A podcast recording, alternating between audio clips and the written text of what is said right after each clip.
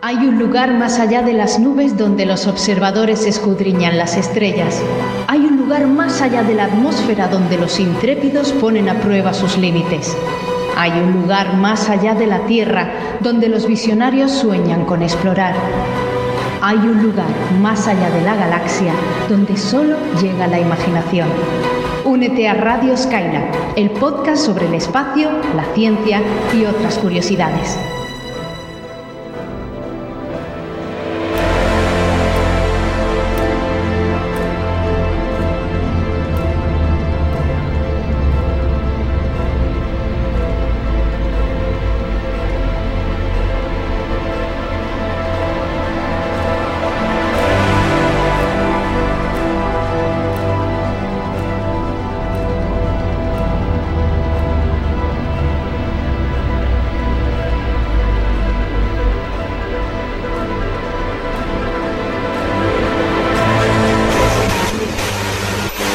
Pues ya estamos en la sección de retroalimentación. Eh, Cavi, ¿qué preguntas eh, tenemos esta semana? Eh, sí, aquí, bueno, eh, tengo la sensación de que se nos olvida algo, pero, pero aquí ha pasado algo raro porque hay siete meses de preguntas acumuladas. Tenemos que responderlas. como que siete meses. No, no, no entiendo. Y vamos a, vamos a responder las que considero que son más importantes. ¿Dónde estáis? ¿Dónde estáis metidos? Eh, ¿vais, vais a seguir grabando? Eh, ¿Os habéis ido? ¿Esto es un hasta luego? ¿Esto es un hasta siempre? Bueno, pero, pero no han pasado siete meses. Hemos estado solamente eh, unas horas en el planeta de Miller. A ver si Eh, ese va a ser el problema, Víctor. Ah, que han pasado siete meses desde el último programa. Bueno, bueno. Pues eh, um, Ya les advertí yo del planeta de Miller. es que no se puede uno echar unas vacaciones en el planeta de Miller. bueno, un saludo a todos los espacios trastornados. Bienvenidos al programa número 103 de Radio Skylab. Eh, aunque tenemos un tema preparado por ahí, déjenme hacer la introducción habitual a los radionautas que hacemos este programa, comenzando por Víctor Ma- Manchado de Pirulo Cósmico. Hola, Víctor. Hola a todos, ¿qué tal? Bienvenidos. Eh, también tenemos con nosotros a Cavi Paso, de Mola Saber. Hola, Cavi. Hola a todos, un placer. Y como siempre está con nosotros también Daniel Marín del blog Eureka. Hola Dani. ¿Qué tal a todos y a todas? Un fuerte abrazo. Y en este micrófono les saluda Víctor Ruiz de Infoastro. Bueno, pues sí, efectivamente, hemos estado unos meses eh, eh, perdidos, perdidos en el espacio. eh, y comentar las razones por las que ha sido eso es complicado. Básicamente porque son cuestiones privadas. Esto no es como los Beatles, que nos hayamos enfadado entre nosotros ni, ni nada. En, mi caso particular, pues yo sé que hay personas que, lo han pasado bastante mal durante la pandemia. En mi, en mi caso particular ha sido así. Eh, yo he sido muy estricto con eh, eh, las medidas. He tenido muy pocas interacciones sociales durante buena parte de la pandemia y eso ha pasado una cierta factura en la salud mental. Y uno no, pues no siempre está de buen humor para hacer un programa. Y eso sí que lo tengo claro.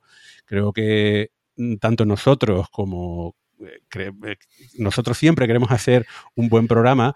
Eh, entonces, sabemos que hay muchísimas personas que nos han preguntado en redes sociales eh, y nos han pedido que, grabemos, pero que se han preocupado mucho. Mm, desde el principio también nosotros hemos sido muy claros. El día que esto nos aburra o que es muy complicado, pero sobre todo que no podamos continuar, lo diremos abiertamente. Eh, pero no es el caso. Entonces, claro, eh, enviar es, eh, comentar en redes sociales es que pues no sabemos cuándo vamos a grabar. Pues, pues, eh, pues, es- pues es la única respuesta que, que- podemos dar, ¿no? Mm, a- veces también se puede malinterpretar el silencio, eh, pero bueno, entre unas cosas y otras, lo cierto es que nosotros sí que planificamos a, veces grabar programas, y de hecho hay alguno grabado desde hace muchos, muchos meses, que está pendiente de publicar y que, bueno, pues eh, hasta ahora no han coincidido los astros. Nuestra intención es volver a recuperar la regularidad, pero yo preferiría que los hechos hablen por sí mismos, eh, sin compromisos que al final no se puedan cumplir. Estamos uh, muy, muy, agradecidos, también abrumados por la cantidad de personas que, bueno, en fin, que nos han hecho llegar su, sus mensajes de, cariño y su apoyo eh, y que estaban deseando que, grabásemos otra vez. Y bueno, aquí estamos. Y además para comentar un tema interesantísimo que, ha sido la publicación de las primeras imágenes del espectaculares del telescopio James Webb, del telescopio espacial James Webb. Así que, sin mayor dilación, sin, sin eh, mayores eh, explicaciones, eh, pues vamos ya a la comprobación. Retroalimentación. Go. Contenidos. Go. Recomendaciones. Go. ¡Todo listo! ¡Despegamos!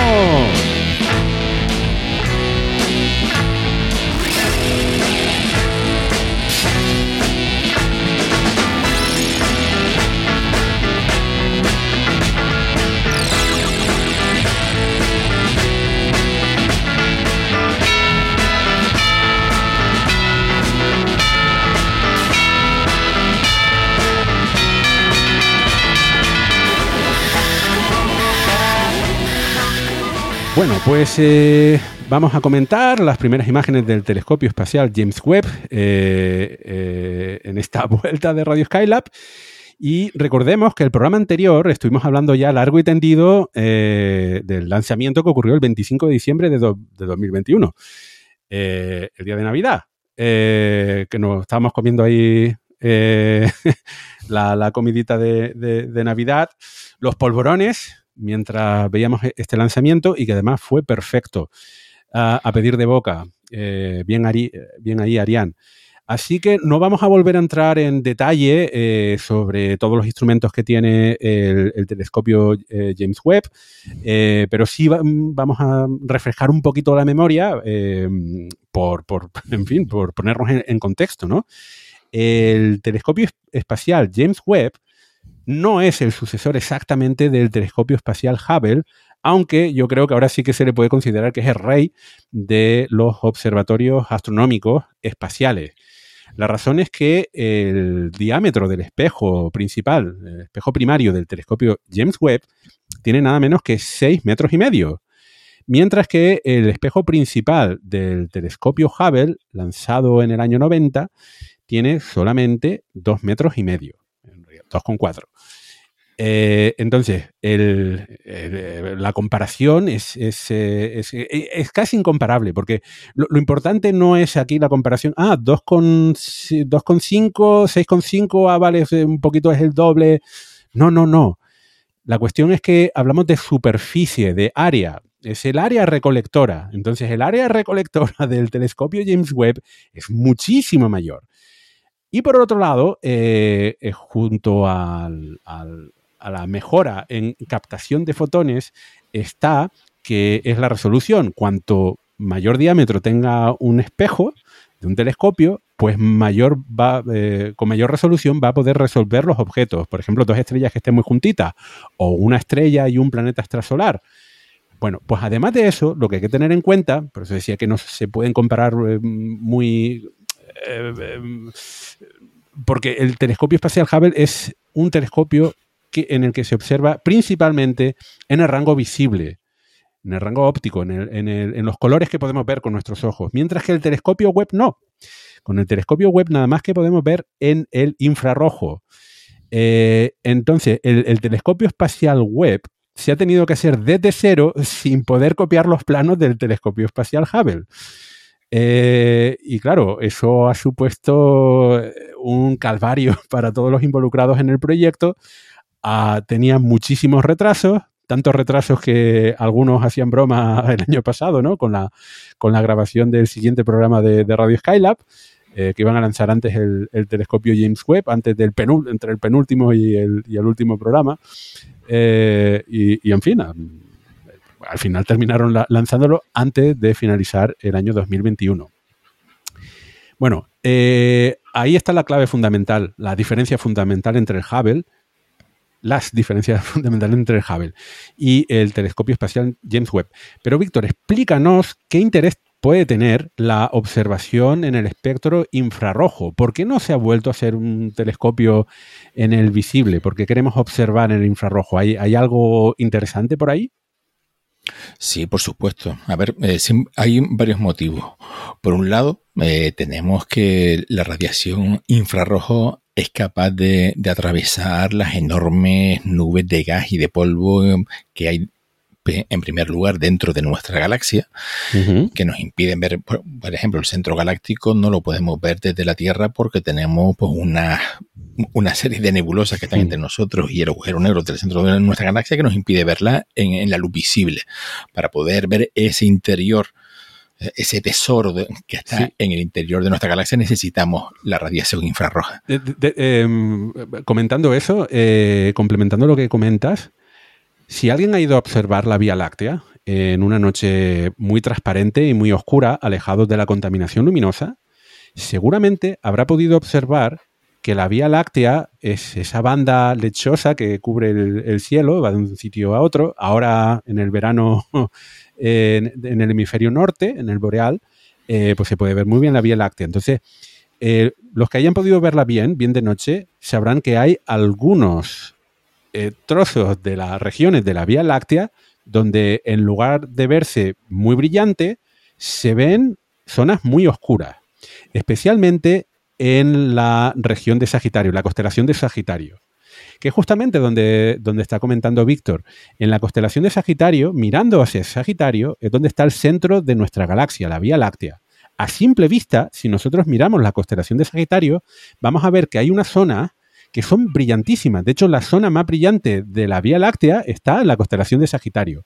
Pero luego hay un pegote ahí negro, hay una nube negra que, que, nos impide ver la zona que sería la más brillante de toda la galaxia, que es el propio centro galáctico, donde está el agujero negro. Eso no lo podemos ver en el rango óptico, o al menos ahí, bueno, podemos ver algunas estrellas, pero no podemos llegar al centro. ¿Por qué? Porque hay un montón de polvo interestelar entre las estrellas, nubes de gas y de polvo que simplemente absorben eh, los fotones en el rango visible, pero que en el rango infrarrojo es más transparente. Entonces podemos ver eh, a través de las nubes de, gas y polvo en el infrarrojo. Esa es una de las claves del telescopio James Webb. Y, eh, y que no es, baladí esa clave, porque no solamente tenemos nubes de gas y de polvo dentro de nuestra galaxia, también en el medio intergaláctico, o sea, en el espacio exterior entre las galaxias también hay enormes, gigantescas nubes de gas y de polvo que impiden el paso de la, de la luz visible. Por eso usar la, la, luz infrarroja, pues las convierte prácticamente sobre la marcha en transparentes y podemos ver más allá, mucho más allá. Claro, pero Gaby, esta no es la única razón. Hay otra importante eh, que tiene que ver con el infrarrojo. Una muy importante y que le sonará a muchos oyentes habituales del programa. Y es un fenómeno conocido como corrimiento al rojo, relacionado con el efecto Doppler. Eh, eso, parece un poco sexual. ¿no? Es que, a ver, ahora, ahora, procedo a explicarlo. que básicamente lo que ocurre es que, eh, como el universo se expande, los objetos que están muy, muy alejados de nosotros eh, y que emiten luz, esa luz cuando trata de llegar a nosotros en ese universo en expansión, pues sufre lo que se llama un estiramiento de su longitud de onda. ¿Qué, ¿En qué se traduce eso? Que luz que era visible, eh, que nos podría haber sido visible, eh, al estirarse su frecuencia de onda pasa al infrarrojo y se vuelve invisible. O sea, no podemos verla. Con el, con el telescopio espacial James Webb, al observar en infrarrojo, podemos ver esa luz que procede de lugares mucho más recónditos de nuestro universo. Entonces nos permite llegar más lejos y por lo tanto nos permite llegar más atrás en el tiempo. Sí, eh, eh, en, realidad con nuestros sentidos eh, podemos percibir el efecto Doppler. El efecto Doppler se aplica también a otro tipo de ondas, no solamente a las ondas electromagnéticas, también llamadas luz o fotones, sino también a las ondas ah, auditivas, al sonido. Eh, cuando pasa cerca de nosotros una ambulancia, cuando se está acercando hacia nosotros, eh, al, acercarse a nosotros cambia la frecuencia del sonido y se vuelve más agudo.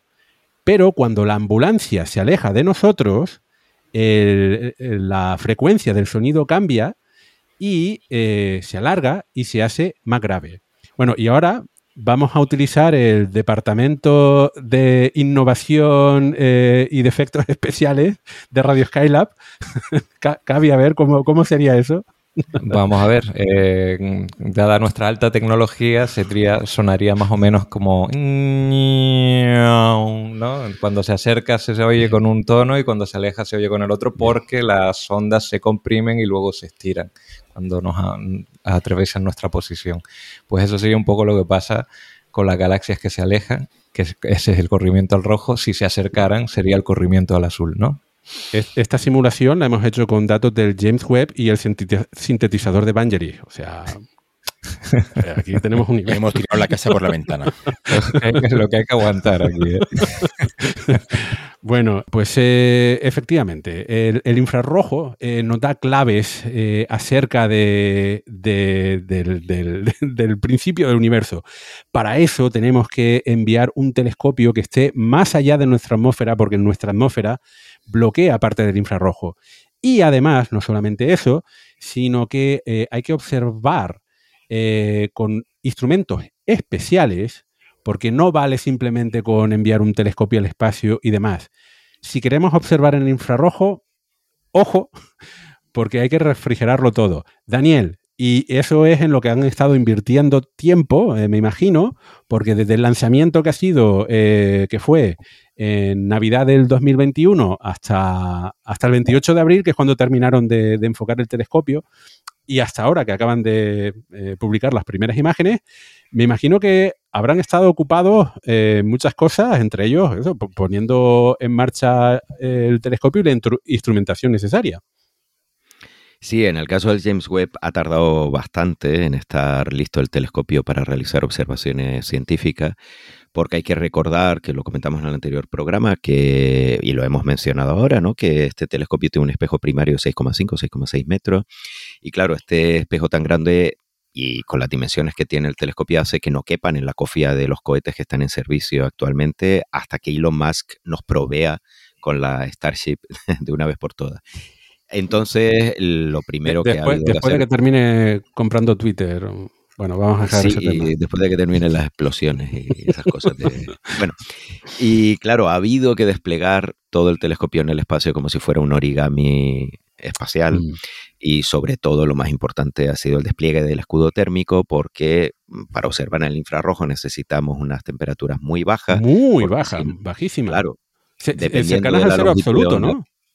Claro, si queremos observar infrarrojo cercano no hace falta una temperatura tan baja, pero si queremos irnos al infrarrojo medio, como es el caso de este telescopio, ya necesitamos temperatura de unas pocas decenas de Kelvin para empezar a poder observarlo, porque si no, eh, primero el brillo de los propios instrumentos no nos va a dejar, y bueno, en fin, hay que refrigerarlo. Ah, lo que se hacía hasta ahora con los telescopios infrarrojos era utilizar helio, líquido o hidrógeno para refrigerar todo el telescopio. Se rodeaba el telescopio con helio líquido o con, en algún caso, con hidrógeno y de esta forma pues se bajaba la temperatura hasta casi al cero absoluto y se podía observar en el infrarrojo. Pero ¿qué pasa? Que cuando se agota el helio, el refrigerante, pues el telescopio ya no puede observar en el infrarrojo, por lo menos no en las longitudes de onda más largas, y termina su misión. En el caso del James Webb, como queremos que dure muchos muchos años, pues eh, tiene un sistema de refrigeración pasiva y esto es el escudo térmico formado por capas de material aislante que había que desplegar en el espacio, que fue tremendamente complicado y para sorpresa de todo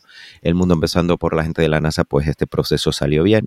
Y luego hubo que desplegar la óptica, es decir, el espejo primario que está formado por 18 segmentos hexagonales, parte de esos segmentos estaban plegados y el telescopio, perdón, el espejo secundario y también pues luego alinearlo porque eh, una vez que estaba el telescopio desplegado no podía todavía observar, primero porque no había alcanzado su eh, situación definitiva, que es el punto de la gran Cheledot del sistema Tierra-Sol a 1,5 millones de kilómetros, tuvo que llegar allí, una vez que se puso, digamos, en órbita, esta órbita de halo alrededor del punto L2, pues eh, hubo que empezar a alinear la óptica, todos estos segmentos del espejo primario, los 18 segmentos, el espejo secundario, el espejo terciario, y nos podemos imaginar que eso es complicado.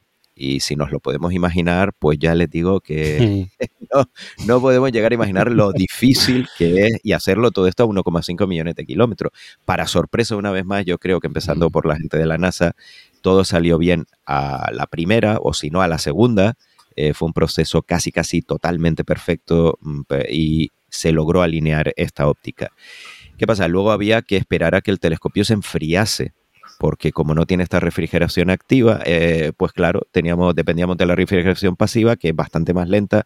Entonces, una vez que la óptica estaba alineada, todavía eh, no se podía observar en las longitudes de onda adecuadas o con eh, sin interferencia de fenómenos como la luz zodiacal, etcétera, porque no teníamos esa temperatura de funcionamiento que el telescopio, el lado oscuro del telescopio, que no es de Star Wars, la parte que no lo da el sol, pues tiene que estar a 230 grados bajo cero aproximadamente. Luego también había que esperar a que se enfriase el, instrumento MIRI, que es infrarrojo medio, que puede observar hasta 28 micras y no basta esta temperatura tan baja creada generada por el, aislante, sino que necesita refrigeración activa, pero es una refrigeración activa muy chiquitita para que nos entendamos, pero aún así había que esperar que funcionase.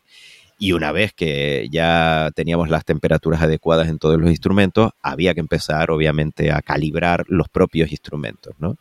Y más o menos casi todos los instrumentos comenzaron a observar a principios de junio y ha habido que ir calibrándolos, viendo de qué son eh, capaces y es verdad que se han obtenido. Están, las imágenes que vamos a comentar realmente no son las primeras imágenes del James Webb, son las primeras imágenes científicas, digamos, o sea, las primeras imágenes de verdad, que no es una estrella ahí aburrida.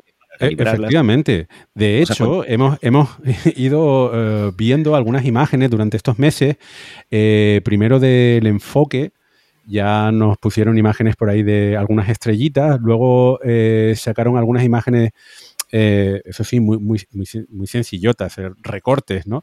de cada uno de los instrumentos para dar a entender que, bueno, ya estaban funcionando y estaban probados.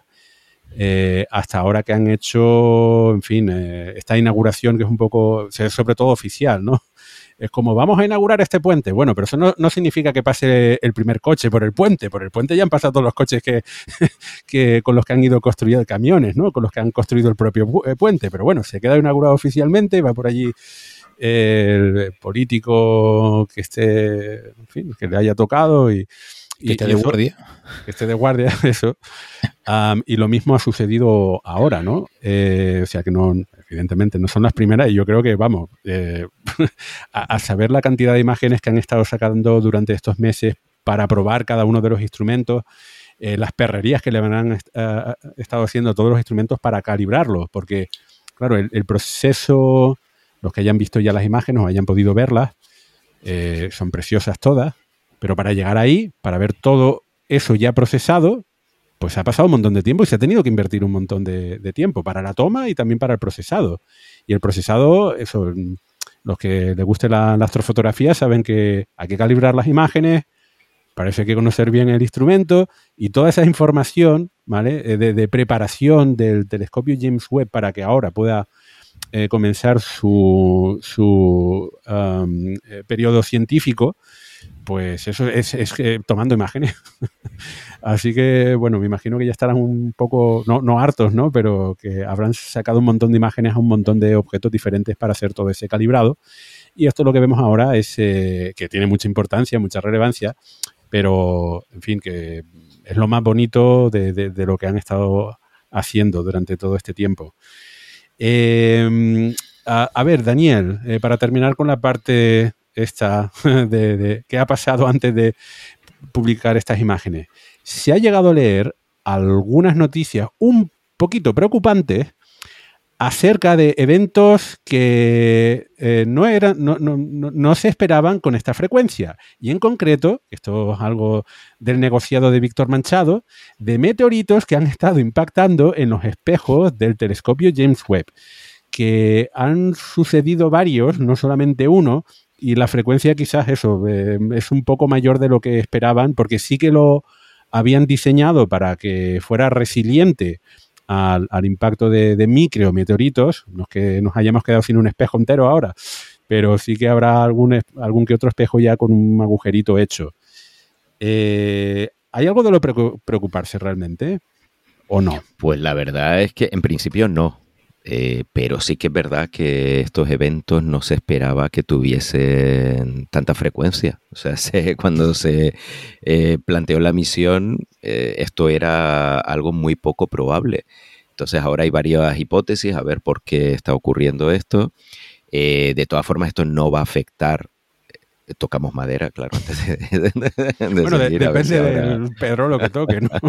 claro, pero, en principio el nivel de, o sea, el tamaño que tienen estos micrometeoritos y por la frecuencia, aunque sea más elevada de lo que se preveía, no va a observar a la, no va a afectar a las observaciones científicas en los, en los próximos años. Claro, eh, como al final sí que va a poder funcionar durante más de 20 años el James Webb, si no tiene otro problema técnico eh, que esperemos que no, pues sí que al final de, esos 20 años a lo mejor podría haber algún efecto apreciable, ¿no? Pero bueno, por ahora digamos que no, no es algo para que algo de los que nos tengamos que preocupar. Y ya digo, vamos a tocar madera. Bien, bueno, no somos supersticiosos por aquí, pero evidentemente aquí hay una cuestión de probabilidad. Eh, la probabilidad de que impacte un meteorito, un micrometeorito muy chiquitín, pues es mucho mayor eh, que, impacte un asteroide de un metro o de 15 metros y se lleve por delante al, James Webb, ¿no? Eh, puede pasar, sí, las leyes de Newton lo permiten, eh, pero hay muchos más micrometeoritos de, de tamaño pequeñín que, asteroides de, un metro, 15 metros, un kilómetro, etc. Ah, bueno, muy bien, pues hecha esta introducción a qué es lo que ha pasado durante estos dos minutos y medio en el planeta de Miller en la Tierra eh, con el telescopio espacial James Webb, ahora vamos a hacer una selección de cuatro imágenes de las que ha publicado el James Webb y cada uno de, nosotros ha elegido una para comentarla. Y además las hemos ordenado por distancia. Eh, y vamos a empezar por aquella más distante de todas, que la ha seleccionado Daniel. Y estoy eh, tengo envidia, Daniel, porque has elegido la que a mí más me gusta. No la más bonita, que es la que he elegido yo, por supuesto, pero sí que creo que es la... Uf, no sé cómo describirla. Eh, a mí me impresiona, me impresiona mucho. A ver, ¿cuál has eh, elegido, Daniel? Bueno, he elegido la que es la más lejana de todas, pero además es la primera imagen oficial, primera imagen científica que se ha hecho pública porque el evento para hacer pública estas primeras imágenes estaba planeado para el día 12 de julio. Eh, y era un evento coordinado con las tres agencias espaciales que participan en este proyecto, la NASA, la, ESA, la Agencia Espacial Europea y la Agencia Espacial Canadiense. Sin embargo, Estados Unidos a última hora dijo, ojo, aquí quien pone la pasta, la mayoría, nosotros. Pues esto no, no, aquí no se va a compartir el éxito así como así, por igual. Se va a compartir eh, en función de quién pone más dinero y el caso es que eh, el día antes, por un día, se decidió eh, hacer pública una de las imágenes. Y además la presentó nada más y nada menos que el presidente de Estados Unidos, Joe Biden, y Kamala Harris, la vicepresidenta. Y la vicepresidenta, efectivamente. Eh, por supuesto, también estaba el administrador de la NASA, Bill Nelson. Vamos, que la media de edad allí era bastante elevada entre todos. Eh, en fin. Bueno, Bill, eh, Nelson, que es, es, el administrador de la NASA, bastante viejito. lo mismo Joe Biden. Hay muchas personas que. Hablo de estadounidenses, ¿no? E incluso demócratas, incluso eh, gente del partido que están pensando que quizás no debería presentarse a la reelección, creo que tiene 79 años. Y, la, en fin, eso de aguantar dos legislaturas para una persona como él, eh, otra cosa no sé, un, poco cansado a lo mejor. Joder, ojalá estuviera yo así cuando llegue a sí, Sí, evidentemente. Eh, bueno, pero, presentó la imagen. le costó, le costó. joven comparado con, ellos. Yo hubiese apostado más por Kamala Harris para presentar la imagen. Eh, probablemente no habría habido ese retraso. Ella, hizo una introducción. Eh, bueno, primero hubo una presentadora, introdujo a la vicepresidenta, que es la que hizo introducción, y luego le dio pie a, Joe Biden. Pero sí, la verdad es que yo me quedé bastante sorprendido. Bueno, creo que todos nos quedamos sorprendidos. Primero, eh, y, y, esto lo tengo que usar de musiquita en este programa, tengo que poner la musiquita de espera eh, porque se anunció que iba a ver, que se iba a hacer la presentación a, creo que sobre las 11 eh, de la noche, 10, 10, 10 de la noche aquí en Canarias, 11 en la península, 5 de la tarde allí en Estados Unidos, en la costa este, pero nos estuvieron esperando. Anunciaron un retraso en media hora que se convirtió casi en un retraso de una hora. Y durante todo este tiempo, en la retransmisión por vídeo, había una musiquita puesta, como si uno estuviera esperando eh, en, una centralita. O sea, imagínense ese tipo de musiquita durante una hora. Había muchísimos comentarios. una locución que dijera gracias por preferirnos. Estén que luego colgasen. sí. y sin enseñar nada. Eso era lo que a mí me daba miedo. No, pero salió al final y se hizo la presentación. Se hizo la eh, presentación, eh, Y yo no recordaba una cosa así desde que Clinton habló del meteorito que venía de Marte, ¿no? Meter aquí a un presidente de los Estados Unidos en un evento científico. no, no, tiene. el lado positivo del asunto. Eh, Cavi, ¿vas a comentar algo? Sí, dos cosas. Mm, primero que no me imagino a nuestro presidente español haciendo eso, lo cual no, mm. lo digo, lo digo en serio, en, opinión. Y también el hecho de que mucha gente que intentaba comentar el evento, ¿no? En sus respectivos canales, redes sociales y demás, que pues se les veía muy apurados, ¿no? Porque estaban haciendo tiempo ahí, pues 15 minutos, 20 minutos, media hora, y, que no llegaba la retransmisión. Eh, yo lo estaba comentando aquí con, la tripulación de Radio Skylab eh, por Telegram y bueno, eh, se hizo de rogar, la verdad. Eso no se puede negar. Vale. Eh, Hicieron broma sobre la edad de, Biden y su estado de salud. Pero al final salió. Hubo muchas quejas, también muchas bromas. Eh, estoy de acuerdo contigo, Daniel, que no hay que restar la importancia a que alguien, en, este caso el presidente de, de Estados Unidos, eh, haya querido hacer una presentación de las primeras imágenes de un telescopio espacial. Eso no sucede todos los días, estamos de acuerdo con eso. Eh, tampoco, tampoco es tan, tan extraño. Yo creo que sí, no sé si en fin, no sé. Eh, sí que es cierto que habría que retrotraerse, pero hay inauguraciones de, de, cosas, han ido un montón. En todo el tema espacial, la administración Trump era muy activa, ¿vale? Entonces, en, cuestión espacial, yo creo que sí que ha habido incluso más involucración. Eh, presentación de un resultado científico o imágenes como esta sí que es más, más raro, ¿no? Pero es que tampoco se lanza un telescopio como este todas las décadas, ni siquiera todas las décadas. Eh, bueno, hicieron la presentación, eh, presentaron las imágenes, pero después de haber estado esperando una hora, lo cierto es que cortaron la retransmisión de forma bastante abrupta. ¿Hay una explicación para eso, Daniel? Eh, bueno, pues no lo sé, ¿eh? no, he seguido yo el asunto porque tampoco me ha interesado bastante. a mí lo que me importaba era la imagen.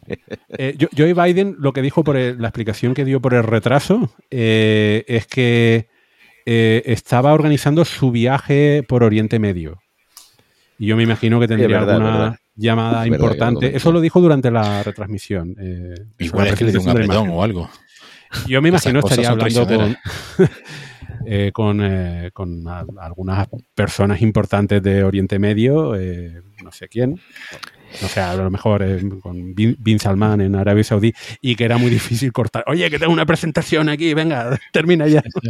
Eh, yo, con esto tengo sentimientos encontrados porque, por un lado, al estar el presidente de Estados Unidos le da una proyección y un empaque al evento que no tiene normalmente ningún evento científico. Incluso aquí lo comentaba Gaby, que sería rarísimo ver a un presidente español presentar algo de ciencia. Estoy de acuerdo.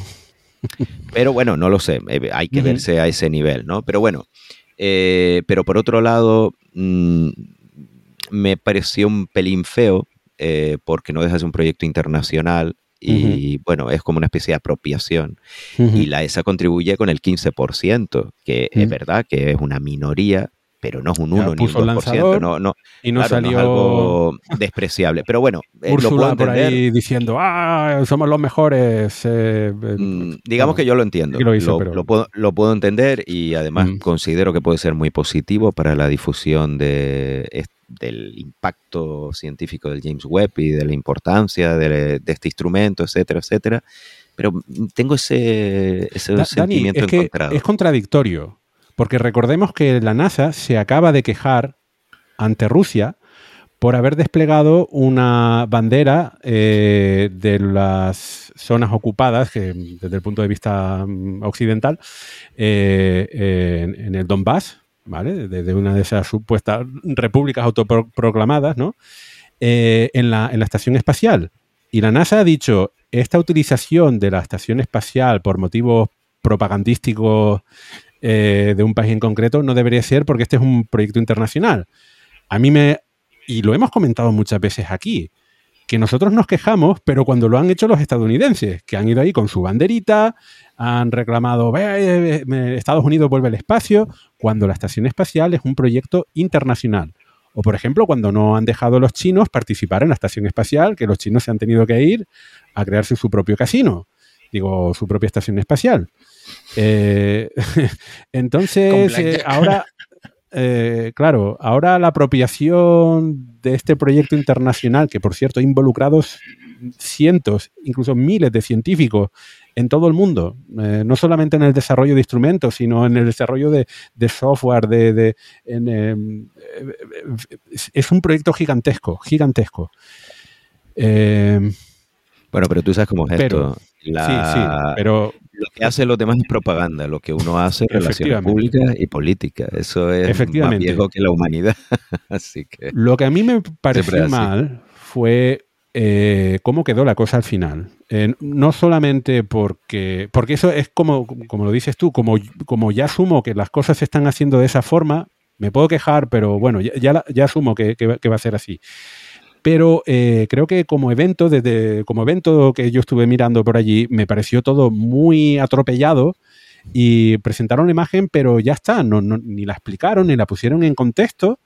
Y además terminó de una forma tan abrupta que no sabíamos qué había pasado. Yo pensé que iban a continuar con la retransmisión. La explicación que yo leí fue que eh, les iban a continuar con la presentación exclusiva para la vicepresidenta y el presidente, para Harris y Biden, que de, hecho lo hicieron, que el administrador de, la NASA se puso a explicar, eh, probablemente otros ingenieros de, James Webb se pusieron a explicarles las imágenes y ellos tuvieron muchas preguntas, pero eso no, no quedó explicado y entonces haber estado esperando una hora haber puesto tantas expectativas para un evento que al final duró cinco minutos es como un poco anticlimático, pero bueno, es lo que... Sobre todo comparado con el evento oficial que estaba ya planeado con bastante antelación del día siguiente, que ahí sí hubo... Ahí sí hubo esa implicación de la Agencia Espacial Europea, de la Agencia Espacial Canadiense y por supuesto... La India hicieron conexiones en, todo el participaban políticos estadounidenses que ya digo, es comprensible, pero había ese, ese espíritu, ese ambiente de colaboración internacional, ¿no? Aunque quedaba claro que la NASA era la agencia espacial que lideraba y guiaba el proyecto. Entonces, por eso digo, en principio este tipo de presentaciones a mí personalmente no me gustan, pero lo entiendo porque vivimos en un mundo donde la política real y la real política es lo que hay. Y bueno, se puede entender. De todas formas, eh, lo bueno de todo esto es que quizás esta imagen, bueno, quizás no, estoy seguro que esta imagen ha tenido un impacto muchísimo mayor sino, que si no lo hubiese presentado Biden. Y es una imagen que se ha distribuido por todos lados y además se ha separado del resto de las otras cuatro imágenes que se presentaron al día siguiente. Hmm. Entonces ha tenido como, ha sido como, bueno, mm, algo histórico, ¿no? La primera imagen del James Webb y se ha distribuido por todo el mundo y pasará a la historia como la primera imagen del James Webb. Eh, estoy de acuerdo. Bueno, pues eh, vamos, vamos, al final, pues, has elegido esa, pero vamos a explicar. sí, vamos a, lo importante, porque lo demás. Eh, vamos a explicarla. has elegido la imagen que es la de campo profundo, el primer campo profundo del telescopio James Webb. Eh, ¿Por qué? Bueno, la... ¿Por, ser solamente la primera? La ¿O porque tiene mucha chicha? La primera tiene mucha chicha y es preciosa. Es una imagen, la han llamado de campo profundo, la primera campo profundo, pero realmente solo, solo tiene 12 horas y media de exposición. Eh, y además no ha sido escogido al azar. Las imágenes de campo profundo del Hubble se cogía un espacio del cielo donde no había nada, aparentemente, no había ningún objeto, precisamente por eso, y se hacían muchísimas más horas de exposición hasta que se veía todo aquello lleno de galaxias. Esa era la gracia, ¿no? De los campos profundos, que se han hecho varios, el Hubble ha hecho varios, ¿no? De coger una zona donde no había nada y de repente, pues luego, pues, Dios mío, está todo lleno de, galaxias. Aquí ya se sabía que había algo y son solo 12 horas y media. Entonces, un campo medio profundo. De todas estas primeras imágenes del James Webb, evidentemente es la que tiene más exposición, pero es un aperitivo de lo que nos va a enseñar este telescopio cuando se le dediquen días enteros a observar una zona del cielo. Y aquí lo que ya se conocía que había era un cúmulo de galaxias, un cúmulo de galaxias que tiene el bonito nombre de SMAX J0723.3 eh, menos 7327. Que en realidad son las coordenadas celestes. Son las coordenadas, sí. El SMAX eh, es el nombre de, catálogo. Hay muchos catálogos. No es el único nombre que tiene este cúmulo. Hay muchos catálogos. Este es el Southern Massive Cluster Survey. Nos vamos a inventar un catálogo de Radio Skyblad de objetos y le vamos a poner una matrícula. RS. es, un, es un, pues, como y, dice y, lo vamos a vender. Nos vamos a hacer ricos. Eh, por Patreon de un survey, de, un, de una colección de cúmulos masivos del hemisferio sur. Es un catálogo y bueno, el resto, como suele ocurrir aquí, son las coordenadas en ascensión recta y declinación. Entonces se le conoce para resumir solo como SMAX J0723 para no decir todo el número. Bueno, en todo caso se trata de un, de un objeto, un cúmulo galáctico tremendamente interesante porque tiene fenómenos de lente gravitatoria. Es decir, cuando se estudia con un telescopio como el Hubble, que ya lo había observado, por supuesto, eh, este telescopio espacial, pues se ven claramente los arcos de Einstein y se ve claramente toda la distorsión que, produce este cúmulo. ¿no? Para aquellos que no lo sepan, pues lo que estamos hablando, que es esto de lente gravitatoria, cuando tenemos un cúmulo de galaxias muy masivo, como es este caso, aquí se supone que hay unas 130 galaxias que forman este cúmulo, pero no está muy claro. Precisamente esta imagen va a ayudar a determinar cuántas galaxias de verdad tiene este cúmulo y cuál es su masa eh, precisa pues este cúmulo eh, actúa como lente, como una lente gravitatoria, según nos explica la relatividad general de Einstein, distorsionando la luz de objetos que están detrás, de objetos que están más lejos. Obviamente esos objetos que están más lejos, que son otras galaxias, en este caso galaxias más lejanas, y aquí viene lo interesante, galaxias más jóvenes, es decir, que las estamos viendo cuando el universo era mucho más joven, Entonces, la imagen, si uno lo ve, lo primero eh, Claro, este programa es un poco curioso porque vamos a hablar de imágenes en un podcast donde no podemos enseñar las imágenes. Pero bueno, es verdad que hay gente, mira, hay gente que eh, no puede ver, tiene problemas de visión, así que solo por eso ya vale la pena. Sí, y de todas formas, y, hay que, ver, que eh, vayan a verla. Eh, no, déjame porque voy a leer un, pequeño texto. no sé si, me, nos dará tiempo a hacerlo con, con todos, pero resulta que desde hace poco Twitter permite poner eh, descripciones a las imágenes para aquellas personas que sean invidentes tengan una descripción de lo que se ve en la imagen. Eh, lo que debería hacerse en toda página web con, las imágenes, ¿no? Bueno, pues eh, la NASA, cuando ha publicado estas imágenes en Twitter, les ha añadido esta descripción. Y, es, y son descripciones muy precisas. Y voy a leer la del campo profundo, al menos un, trocito de él. el fondo de esta imagen, el fondo del espacio, es negro, no, se ve nada, está todo oscuro. Miles de galaxias aparecen por toda la vista. Sus formas y colores varían. Algunas son de varios tonos naranja, otras son blancas. La mayoría de estrellas son azules y a veces son tan grandes como las galaxias más lejanas que aparecen junto a ellas. Hay una estrella muy brillante que está eh, en el centro, eh, a la centro izquierda de la imagen. Estas estrellas tienen ocho picos, ocho puntas de difracción azules y largos. Entre las 4 y las 6 de la tarde, en la imagen, eh, hay ah, varias galaxias muy brillantes. Y un grupo de tres está en el centro. Y otras dos están eh, más cerca de, las cuatro en punto. Todas estas galaxias forman parte del cúmulo SMAX 0723. pero este cúmulo está deformando la apariencia de galaxias que se ven a su alrededor.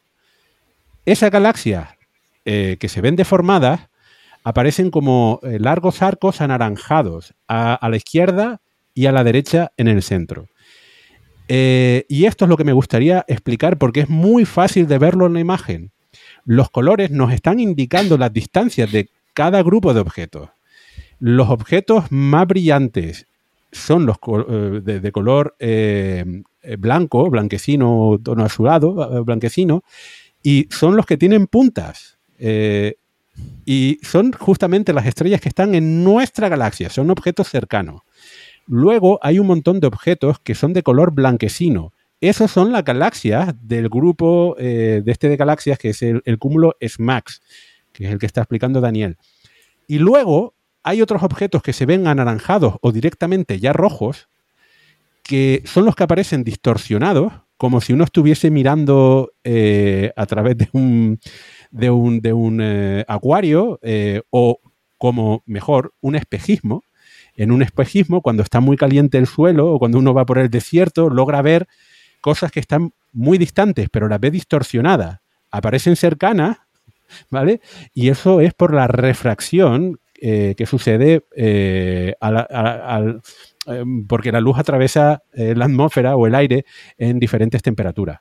Bueno, pues lo mismo es este espejismo que es una lente gravitatoria.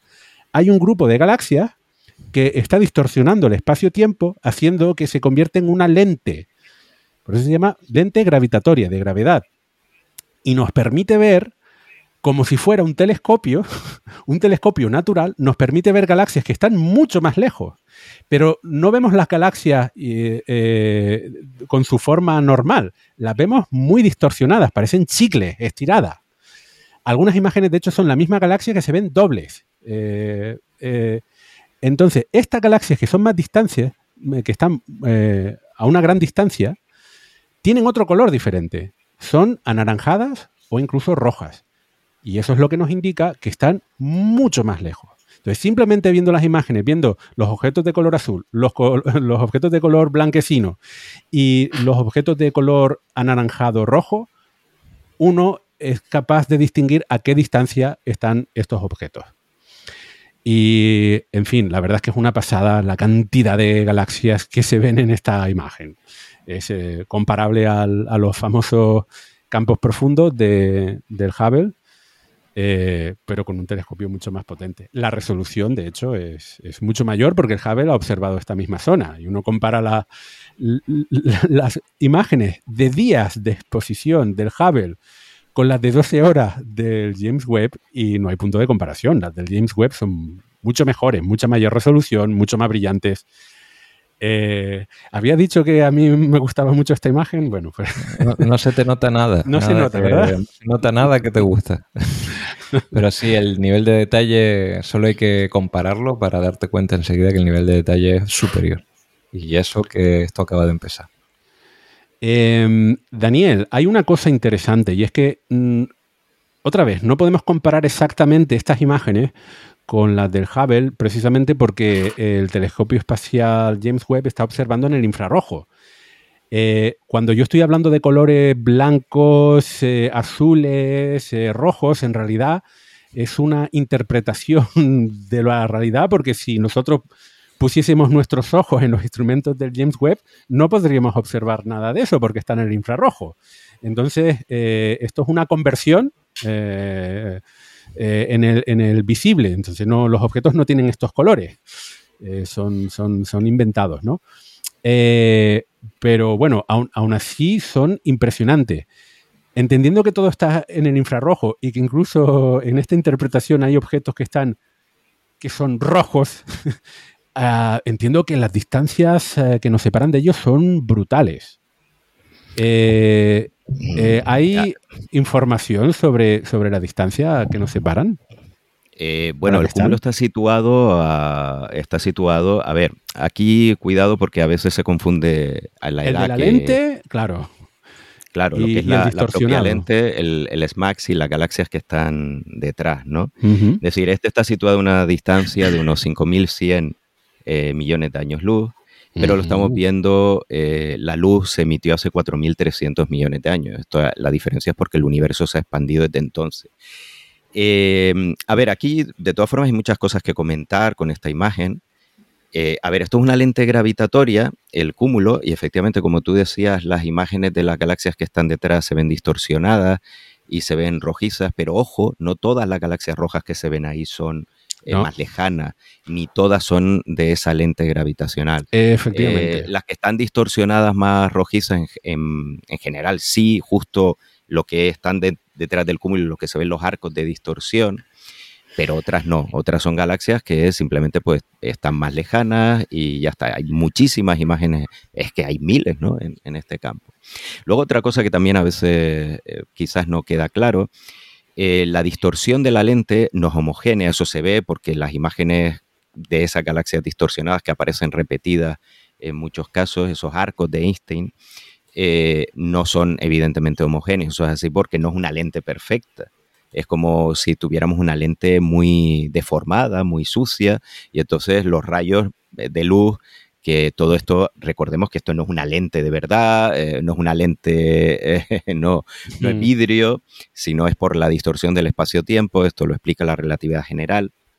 Entonces no es perfecta esa distorsión. ¿no? Eh, luego, mm, lo que comentabas de los colores, evidentemente aquí la imagen que se hizo pública fue hecha por el instrumento NIRCAM, que es en el infrarrojo cercano. Entonces, lo que es azul en realidad es rojo y lo que es rojo es infrarrojo cercano, ¿no? Hasta 5 micras, que es lo que puede observar el instrumento NIRCAM. Pero también se utilizó el instrumento NIRSPEC para hacer algún espectro y se ha visto que una de estas galaxias más lejanas, las más rojizas, eh, pues la luz fue emitida cuando la galaxia solo tenía, el universo solo tenía unos 700 millones de años, que esto es espectacular, ¿no? Eh, a ver, esta imagen cuando la comparamos con otras imágenes de lente gravitación, de lente gravitatoria del Hubble, no es a lo mejor mucho más espectacular, pero hay que tener siempre en cuenta eso, que estamos viendo el infrarrojo y por lo tanto estamos viendo esas galaxias distorsionadas son mucho más lejanas de las que puede observar el Hubble. Y no olvidemos que esa es la eh, misión principal, el objetivo principal del James Webb, ver esas primeras galaxias, esas primeras estrellas, porque con las lentes gravitatorias además se pueden ver incluso se pueden llegar a ver estrellas individuales, no en este caso necesariamente, sino en otros cúmulos donde existen distorsiones eh, parecidas. ¿no? Luego otra cosa a comentar aquí en, el cúmulo, que la distorsión de esa galaxia de atrás no tiene que ir relacionada eh, necesariamente con la masa de las galaxias que vemos, la mayoría son galaxias elípticas, en el sentido que lo que causa la mayor parte de distorsión es la masa de la materia oscura que no vemos. que aquí tenemos un cúmulo de galaxias eh, pero toda esa distorsión se causa, está causada por, sobre todo por la materia oscura, que es la mayoría de materia que hay en ese cúmulo y obviamente no la podemos ver. De hecho, estas imágenes lo que nos permiten, entre otras cosas, además de estudiar el objeto, objetos muy lejanos y primigenios, es precisamente hacer mapas de la distribución de materia oscura en los cúmulos de galaxias y intentar aclarar así un poquito mejor su naturaleza, que recordemos que no tenemos ni idea de lo que es la materia oscura. O sea, a día de hoy todavía no lo sabemos. Entonces es una imagen espectacular que mucha gente se ha decepcionado porque eso, al compararla con otras imágenes del Hubble eh, parecidas, en general todas las imágenes del James Webb, lo primero que se ha hecho es compararlas con las imágenes del Hubble, pero ojo, aquí lo interesante es que estamos viendo el infrarrojo y por lo tanto más lejano. Y por último, un apunte, esta imagen decíamos que se obtuvo con la NIRCAM, pero el instrumento MIRI que opera en el infrarrojo medio también lo ha, observó esta, este cúmulo, este el fenómeno de lente gravitatoria. Y es interesante porque MIRI también se ha usado para prácticamente todas las imágenes que se hicieron públicas, pero claro, la imagen de MIRI no es tan espectacular. Hmm. Y el hecho de que no sea tan espectacular mm, es interesante. ¿Por qué? Porque eh, precisamente Miri no puede ver o le cuesta mucho ver esa, la mayoría de esas estrellas, esas galaxias, perdón, lejanas que están distorsionadas. ¿Por qué? Pues porque no tienen mucho polvo. Son galaxias muy jóvenes, cuando el universo era muy joven, y entonces al no tener eh, polvo interestelar, polvo intergaláctico dentro de intergaláctico no, polvo interestelar dentro de la galaxia, pues no se les aprecia bien en esas imágenes, ¿no? Ahí hay excepciones porque evidentemente algo ya había de, eh, polvo los cientos de millones de años después del Big Bang, pero es interesante compararlo, ¿no? El, el NIRCam nos ofrece esa vista a través del polvo, y luego lo comentamos en las siguientes imágenes, pero con MIRI justo en este cúmulo, pues nos permite, nos permite eso, pues diferenciar precisamente cuáles son las más lejanas, eh, cuáles son las galaxias más lejanas. Luego, lo, y lo último ya es cuando vemos estos arcos de Einstein, parece que muchas evidentemente son la, misma galaxia repetida, pero ojo, hasta que no se hagan espectros de cada uno de estos objetos, que eso es una capacidad que tiene el James Webb, eh, de analizarlo muy bien, no podemos saber exactamente si son galaxias distintas eh, o son la misma repetida, hasta qué punto. Hay, espectro de, una de esas galaxias eh, y parece confirmado que, que es la misma. pero no es la que elegí yo, pues puse algún ejemplo en Twitter pero en, el caso, es decir, hay, dos galaxias que se ven distorsionadas. Eh, eh, una, a mí me llama mucho la atención eh, las, distorsiones que tienen estas galaxias, porque me recuerdan mucho al cuadro de Dalí de los relojes. relojes que parecen que se están derritiendo, que el tiempo se derrite. pues, pues lo mismo aquí, el, espacio-tiempo se, se derrite. Eh, parece que la, galaxia se están derritiendo. tienen forma líquida. Eh, acostumbrado a ver galaxias que las galaxias no tienen esta forma. entonces, eh, hay, hay como dos pares de galaxias que parecen ser la misma. una abajo a la izquierda y otro un poquito centro arriba a la derecha. el ejemplo que elegí yo Mm, que no es el que está confirmado, o al menos no lo he visto por ahí confirmado, me parece evidente porque es que es la misma forma de la galaxia, pero eh, especular. Eh, sí, pero no me estaba refiriendo a esas, ojo. ¿eh? Entonces, me parecería extraño que fueran dos galaxias diferentes al tener la misma morfología. Si, te, si uno se fija en la imagen, puede ver varios pares de galaxias. Entonces, podría ser incluso la misma galaxia, todas esas imágenes especulares. Evidentemente los pares sí que son la misma galaxia, pero mm, yo me refiero al conjunto. Eso no, no se sabe todavía hasta ah, que no se estudie. O sea, todas las imágenes que vemos aquí, todos los arcos de Einstein. Vale, mm, porque aparte de eso. No se sabe todavía. Claro, porque aparte de eso sí que hay algún, eh, alguna cruz de Einstein. Es decir, el mismo objeto eh, que se ve repetido cuatro veces, como si fuera una cruz. Eh, pero se ve muy chiquitín. He, localizado uno por ahí, pero se ve muy, muy pequeñín. No sé si habrá alguna, alguna otra en la imagen. Entonces, curiosamente, este en, la que tú comentabas, la que parece el reloj derritiéndose, eh, esa no es una galaxia muy lejana. O sea, en instrumento, en MIRI se puede ver, mm, está detrás, pero no es de las más lejanas, ¿no? Eh, porque MIRI la podemos ver bastante bien. Eh, bastante grande, o sea que entiendo mm. eso que es más cercana. Pero bueno, es una imagen alucinante, ¿no? Luego también hay gente, lo comentaba en la descripción de la NASA, ¿no? Porque hay gente que dice los objetos que tienen los, rayos de difracción, eh, bueno, son estrellas de nuestra galaxia. Eh, y aquí además vemos la característica del James Webb, que tiene esos seis rayos principales, son ocho de difracción, contra los del Hubble, que son cuatro. Así que si alguien quiere saber si una imagen es del James Webb o del Hubble, pues mira las estrellas, los patrones de difracción y si tienen ocho rayos, es del James Webb. Y si tienen cuatro, es del Hubble. Ya está. Lo digo porque el Hubble también puede llegar hasta dos micras en el infrarrojo cercano y puede, bueno, nos podemos confundir.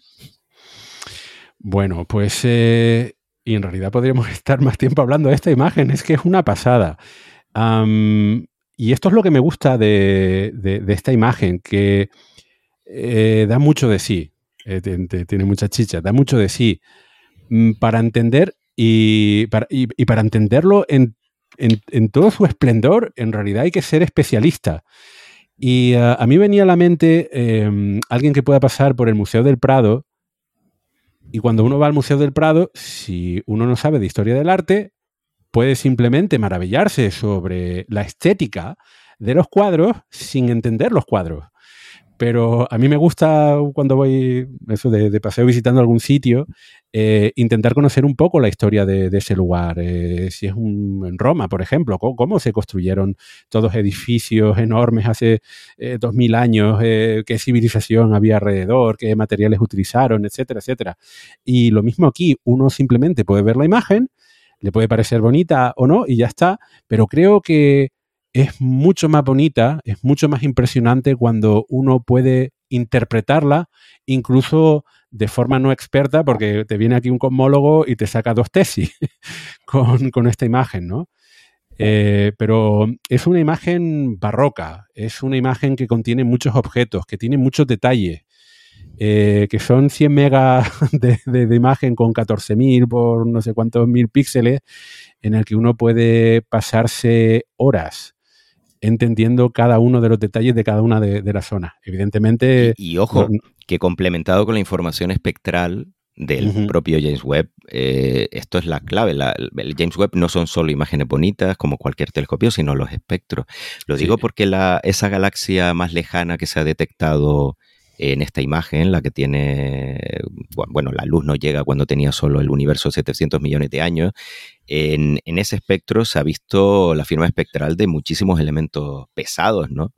Eh, oxígeno, neón, etcétera. Y claro, habrá gente que diga, bueno, pues vale, me alegro que tiene eso interesante. Eh, estamos hablando de una galaxia muy, muy eh, joven, cuando el universo era muy joven, muy lejana, y que ya tuviese tantos elementos pesados es llamativo. No es imposible, no, no, desafía ningún modelo de formación estelar o de galaxia, pero es llamativo, ¿no? Hmm. Porque hay que recordar que todos los elementos más pesados que el litio se formaron en el interior de estrellas. Entonces, eh, es llamativo que ya haya una, metalicidad tan importante como para que aparezca en este espectro. Por lo menos a mí me llama la atención. E, eso, eso que comentas es importante y lo hemos explicado en otros programas, eh, pero el universo, entendemos que el universo se creó hace 13.700 millones de años. Cuando el universo se creó, no se creó así de la nada y de repente al séptimo día ya estaban todas las galaxias creadas. Eh, ha habido una evolución de la composición del universo, partiendo básicamente y exclusivamente de hidrógeno y helio y un poquitito de litio. Y ya está. Todo lo que vemos todo el resto de elementos químicos pesados se han ido creando en estrellas y en supernovas eh, y en estrellas de neutrones, etcétera, etcétera. Pero eh, eh, es muy interesante lo que está explicando Daniel, porque si nosotros observamos el universo muy temprano, muy lejano al menos, muy lejano, vamos a decir muy lejano, y observamos que la composición y la morfología y el tamaño de la galaxia es exactamente igual que en la actualidad, eso podría echar al traste con la teoría de la gran explosión. Porque si entendemos que el universo se creó hace 3.700 millones de años y que lo único que había eh, eh, al, comienzo era hidrógeno y helio, ¿cómo es posible que al minuto 3 ya hubiesen elementos pesados? o galaxias muy grandes. Eh, sería, sería un desafío. Lo que estamos observando, lo que se puede observar con el Hubble es que efectivamente cuando uno observa las galaxias más lejanas, es que esas galaxias más lejanas a través de los campos profundos del Hubble son muy pequeñitas y que son más sencillas que las galaxias que vemos ahora a nuestro alrededor. Porque las galaxias se juntan. Y más feas que no hay que recordar el principio de, eh, ¿cómo lo habíamos llamado? De fealdad cosmológica, algo así. o de belleza galáctica. Eso. La galaxia es muy antiguas y muy jóvenes son más bien feillas. Hay que tirar de meroteca, pero sí, algo así. Sí, sí. entonces, el universo ha tenido una evolución y lo, queremos, y lo que queremos es eh, comprobarlo, confirmarlo y añadir información y eh, obtener más conocimiento sobre exactamente cómo, cómo lo hizo. Entonces, la observación de, las de la composición de las primeras galaxias nos están dando pistas justamente a, bueno, eh, eh, ¿cómo se crearon las primeras galaxias? ¿Se, formaron a partir de agujeros negros primero? ¿O fueron las estrellas primero? ¿O primero fueron las estrellas y luego se fueron juntando en galaxias? ¿Qué papel ha jugado la, en, la materia oscura en todo esto? Eh, pues, pues para eso se hacen los campos de profundos, para, estudiar esas primeras galaxias y ojalá que en los próximos meses y años eh, nos den pistas acerca de los grandes enigmas, como son la energía oscura y la materia oscura. Muy bien, pues eh, yo estaría dos horas más hablando de esta imagen, pero lo vamos a dejar aquí y ahora vamos a ir al siguiente, a la siguiente imagen eh, seleccionada por Cavi en desorden de distancia, ah, que es eh, el quinteto de Stefan, que son más galaxias. Pues sí, más galaxias. yo he elegido un ballet espacial, porque no deja de ser un ballet entre galaxias. Eh, nada, el quinteto de Stefan es un cúmulo de cinco galaxias que está situado en la constelación de Pegaso. Eh, a mi entender, tú dijiste, Víctor, que te has quedado con la imagen más preciosa, mm, rivalizas con la que yo he elegido. Eh, bueno, y vamos a hablar un poquito de este quinteto antes de hablar de la imagen en sí, ¿vale? Para dar un poco de contexto. Entonces, nada, una cosa que hay que saber que este fue el primer grupo compacto en ser descubierto el astrónomo que lo descubrió se llamaba Edward Stefan y mm. lo hizo por, por grupo compacto, ¿eh? estamos hablando de, bueno, y se ve muy claramente cuando uno ve la imagen, pero son un montón de galaxias que están muy juntitas en la imagen.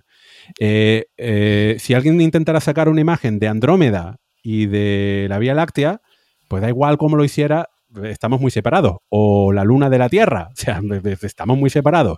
Pero cuando se hacen fotos de estas galaxias, podemos ver que no solamente las galaxias están muy, muy cerca, sino que incluso están interaccionando entre ellas.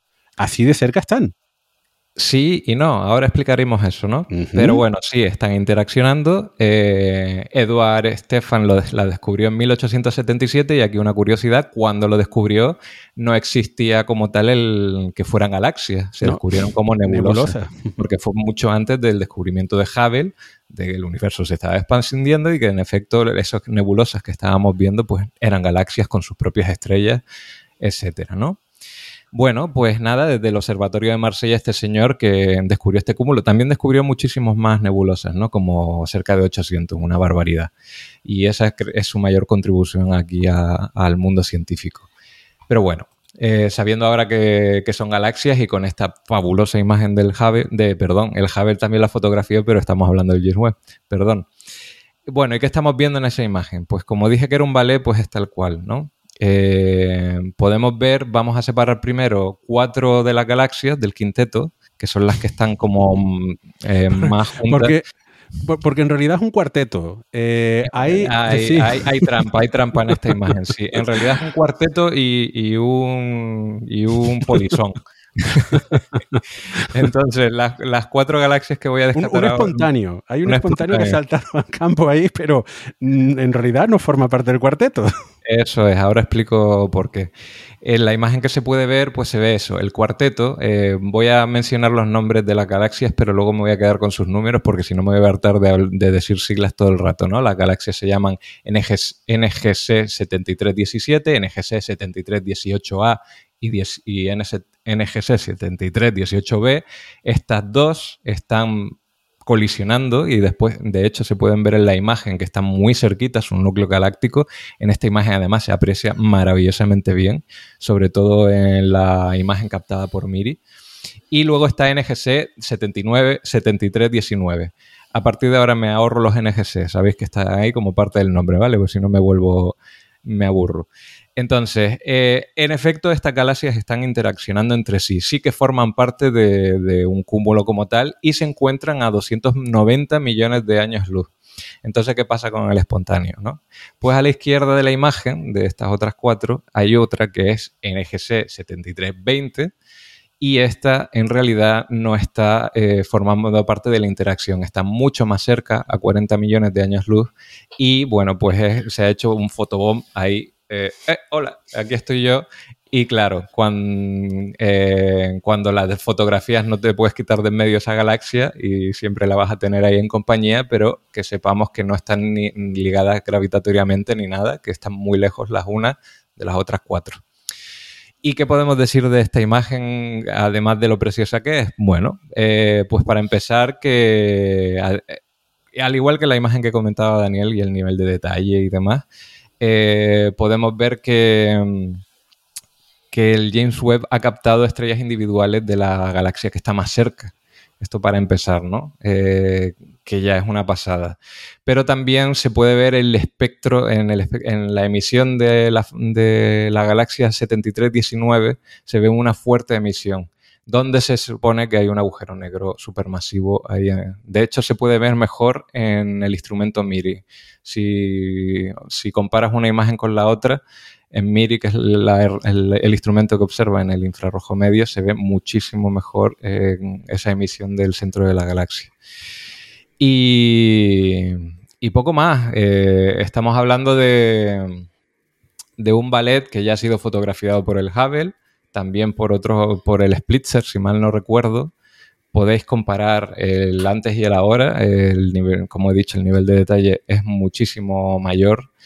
Y hasta aquí puedo hablar de la imagen, porque todos esos otros detalles de los que se pueden hablar, porque se, puede, se pueden ver galaxias incluso mucho más lejanas a este cúmulo y muchísimos puntitos. Eso ya lo hemos dicho en la imagen de Daniel. No merece la pena contar lo mismo, pero aplican los mismos principios eh, que, hemos hablado, que hemos comentado ya de la imagen de Daniel. Lo que importa es quedarnos con esta precisa imagen y sobre todo saber interpretar lo que estamos viendo, no solo para valorar su belleza, sino para entender su significado. Sí, em, esta galaxia, eh, perdón, este, este cuarteto, el, cuarteto que interactúa, eh, es muy interesante, ah, porque estamos hablando de que en el universo hay una evolución, de que las galaxias evolucionan, que las galaxias, eh, tal y como las vemos muy lejanas, son muy diferentes a las que vemos ahora. Y este, este quinteto, que es bastante conocido, es un. Es, aficionados tanto a la astrofotografía como a la observación, pues eh, es bastante brillante, es fácil de, observar. Eh, entonces, en, la fotografía, lo que podemos ver en esas cuatro galaxias que están interactuando, eh, podemos ver al menos dos de ellas que claramente son de tipo espiral. Pero a diferencia de cuando vemos una galaxia de tipo espiral que, que no tiene ninguna otra galaxia aparente a su alrededor, en este caso vemos como las espirales, los brazos espirales, no tienen la típica forma, porque es que las galaxias están interactuando gravitatoriamente y lo que estamos viendo aquí es como las estrellas de una galaxia se, eh, están fusionando, están pasando por la región de otra galaxia, porque esta danza de galaxias, lo que en teoría podría suceder al final, habría que ver a qué velocidad se mueve cada una, etcétera, pero esta danza de galaxias, que interactúa y envía eh, trazas de, galaxias, brazos de, galaxias a distancias descomunales del centro galáctico, eh, a, través de la interacción, muchas de ellas tendrán planetas y esos planetas con sus propias estrellas terminarán vagando en, el espacio intergaláctico, que no, no interestelar, porque el, espacio interestelar es el espacio que hay entre una estrella y otra en una galaxia. De lo que estoy hablando es del espacio intergaláctico, el espacio que hay entre una galaxia y otra. Eh, a través de estas colisiones habrá muchas estrellas con sus planetas que no tengan ninguna otra estrella a su alrededor cercana. En, millones de años luz. Entonces, lo que vemos en esta imagen nos está hablando acerca de la evolución, de cómo las galaxias se están fusionando actualmente para crear galaxias más masivas. Eh, y es lo que sucederá con la Vía Láctea. La Vía Láctea, entendemos que en, unos cuantos eh, miles de años, eh, perdón, miles de millones de años, se comenzará a interactuar y posiblemente a fusionarse con la galaxia de Andrómeda, que se puede ver a simple vista. Y además se ve como una cosa pequeñita. Cada vez irá siendo más grande, más grande, más grande. Y eso, alguno, a lo mejor la Tierra va a terminar fuera de, la galaxia resultante. Porque a través de las eh, interacciones gravitatorias nos lanzan al vacío intergaláctico. Y a lo mejor, bueno, sería un, fin. Ya, una, vida un poco pobre, ¿no? Por ahí sin ver otras, otras estrellas, el centro galáctico, e, etcétera, ¿no? Ya que mencionas los brazos, eh, pues también cabe destacar que 7319 tiene un brazo enorme que casi parece una cola. De hecho, creo que se llama la cola tidal, corregidme si me equivoco, y, y, se aleja muchísimos, muchísimos años luz de lo que sería el cuerpo de la galaxia. Y, claro, esto llama mucho la atención en contraste con, 77, con 7320, porque como está más cerca y en realidad no forma parte de esta interacción gravitatoria, pues se la ve tranquilita, ¿no? con su forma bien definida, aquí no pasa nada, eh, yo estoy a mi rollo, ¿no? También le pasa un poco a 7317, pero bueno, esa es mucho más pequeña y y está más alejada de, esa, mm, ese jaleo que se está montando sobre todo por 7318A, y 7319. Pero sí, sí, lo que va a pasar allí, la cola, sí. La, cola eh, se llama corriente estelar, es una, corriente estelar, eh, tidal stream. Eh, lo que se ve con las imágenes en infrarrojo es también zonas donde se, hay una gran interacción entre la materia de las dos galaxias y donde se están creando un montón de estrellas. Eso es lo que quería comentar, que aquí cuando la comparamos esta imagen con la del Hubble, la imagen del James Webb tiene en NIRCAM tiene más resolución, pero lo interesante es y claro, porque hay gente que dice, bueno, entonces mm, tampoco es una diferencia en cuanto a resolución abismal, eh, cuál es una vez más la ventaja del James Webb, ¿no? Es complementario, es decir, el James Webb no es que sea mejor. En, aquí ya no estamos hablando de objetos muy lejanos, sino, aunque están, obviamente el cuarteto está situado a cientos de años luz, eh, sino aquí viene lo interesante de observar el infrarrojo, ¿no? Y que es complementario observar en el visible otras longitudes de onda. Entonces, lo que vale la pena es compararlo con la imagen del Hubble y cuando comparamos la imagen de NIRCAM que es la, de, bueno, de las dos que se publicaron, pues la más llamativa, vemos que eh, si en la imagen del Hubble el polvo interestelar aparece oscuro, aquí no, porque en infrarrojo cercano lo que habíamos comentado es que se puede ver a través del polvo. Entonces podemos ver a través de las regiones donde hay mucho polvo interestelar y las regiones de, formación estelar que en el visible aparecen como rojizas o rosáceas, pues aquí las vemos de otra forma, ¿no? Es lo que nos permite el James Webb que ver a través de ese polvo interestelar. Curiosamente, ojo, porque esto parece contraintuitivo, pero a ver, en el infrarrojo cercano podemos ver a través del polvo interestelar, pero luego cuando llegamos al infrarrojo medio, lo que vemos es precisamente otra vez polvo. es decir, eh, con las imágenes de NIRCAM vemos como que el universo es más transparente porque vemos a través de ese polvo y en las galaxias no vemos las líneas de polvo interestelar, pero luego en NIRCAM vemos como una nebulosidad, no se ven las galaxias eh, como estamos acostumbrados, sino se ven como nubes. ¿Por qué? Porque ahí volvemos a ver el polvo. Es el polvo que está más frío y aparece en las imágenes de infrarrojo medio. Y eso es lo interesante, ¿no? Que podemos paradójicamente también estudiar mejor la distribución de polvo interestelar en las galaxias cercanas o no tan cercanas, como este caso.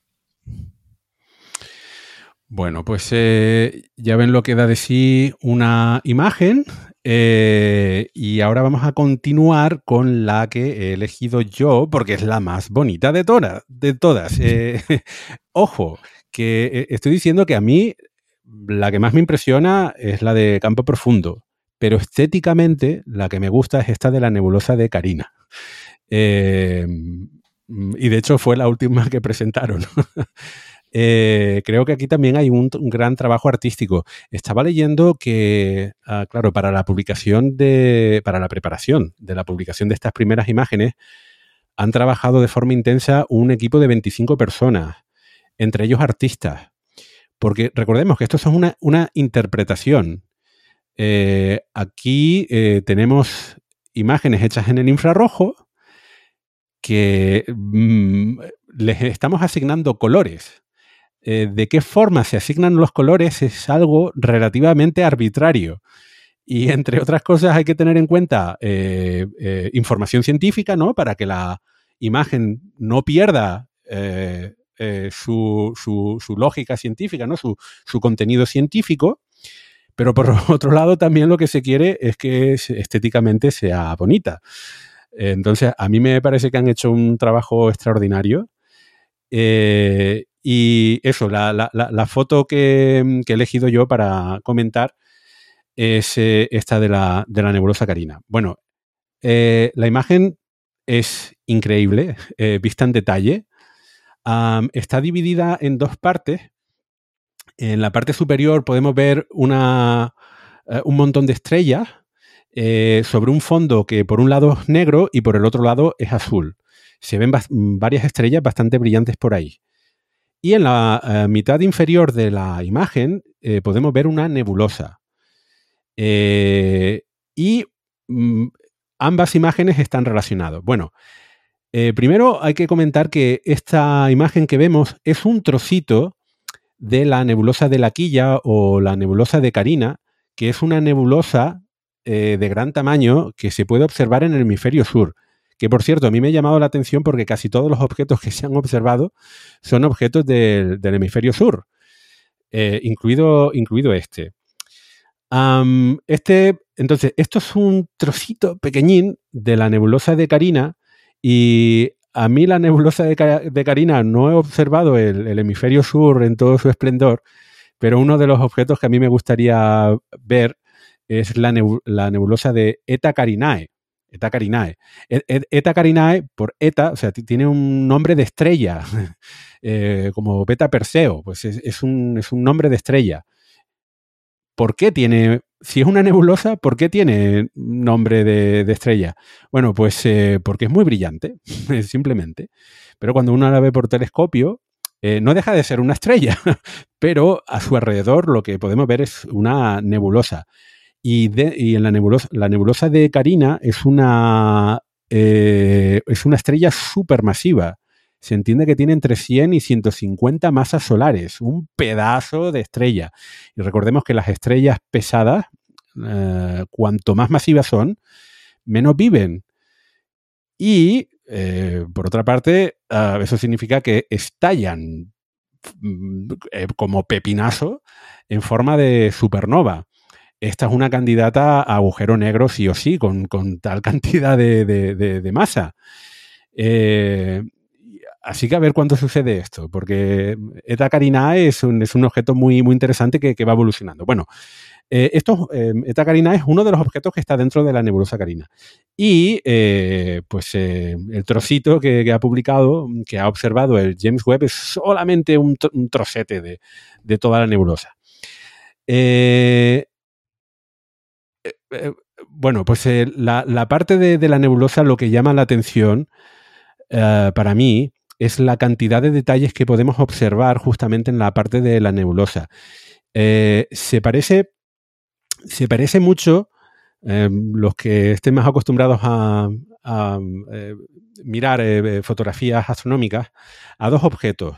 Por un lado, creo que la comparación más evidente y además con el telescopio espacial Hubble sería a los famosos, a los famosos pilares de la creación, eh, porque son zonas mm, relativamente similares.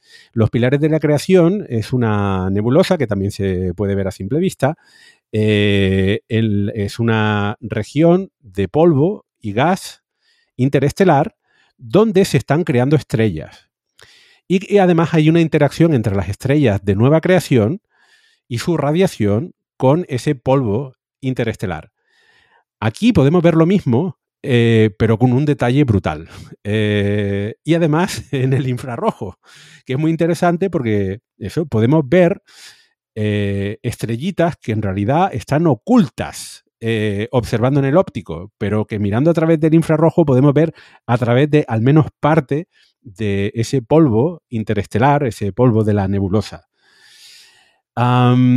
entonces, esta región, lo que estamos observando en esta región es en la parte superior, eh, e, esa que tiene ese fondo negro o, azul, son estrellas de nueva creación, eh, probablemente muchas de ellas bastante eh, masivas, que están emitiendo un montón de radiación. Y esa radiación está interaccionando con la propia nebulosa, facilitando además en el proceso la creación de nuevas estrellas. Recordemos que las estrellas se forman a través del colapso de nubes de gas y polvo. Y justamente aquí tenemos eh, un materno infantil de, estrellas. Por aquí están naciendo un montón de estrellas gracias a que hay, existe una acumulación de, polvo y gas. Pero el, polvo y gas, si está eh, estático, eh, pues no crea nuevas estrellas. El, gas y el polvo se tiene que acumular, tiene que haber cierta masa para que se puedan crear estrellas. Y eso es lo que están, a, lo, que ayudan la radiación de estas estrellas que están en la parte superior. Esa radiación está siendo, está soplando a la nebulosa de la parte inferior.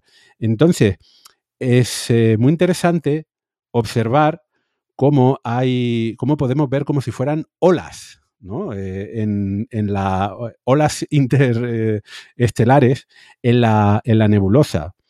Eh, hay, partes brillantes, hay, una orilla, ¿vale? que, que, están siendo barrida por, ese mar que vemos en la parte superior, ese mar de radiación.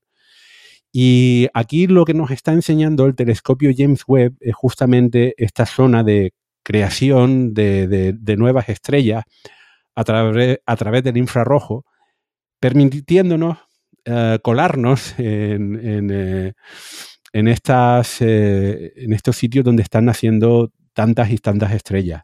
Y recordemos que esto es una parte muy chiquitita de la nebulosa de Carina. Y todo esto está sucediendo a 7.000, más o menos unos 7.000 años luz de distancia. Esto es en nuestra galaxia.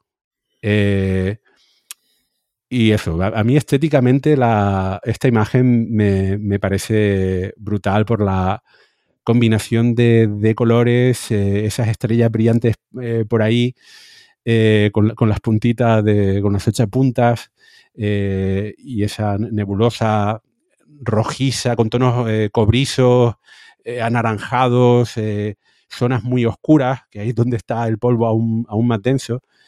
Y, es fantástico estéticamente y, pensar ahí cómo, está interaccionando, ¿no? Cómo las estrellas interaccionan con su, con su entorno.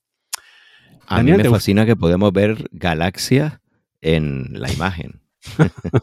o sea, es una nebulosa y por lo tanto no debería verse.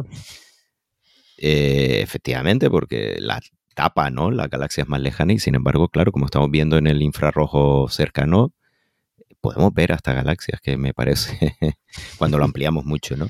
Y luego cuando lo vemos con el instrumento MIRI, una vez más, que, que claro, eh, aquí hay también una cosa que tenemos que tener en cuenta, que las imágenes de NIRCAM van a ser siempre más espectaculares que las de MIRI por varios motivos, principalmente porque se parecen más a las del visible y porque tiene más resolución.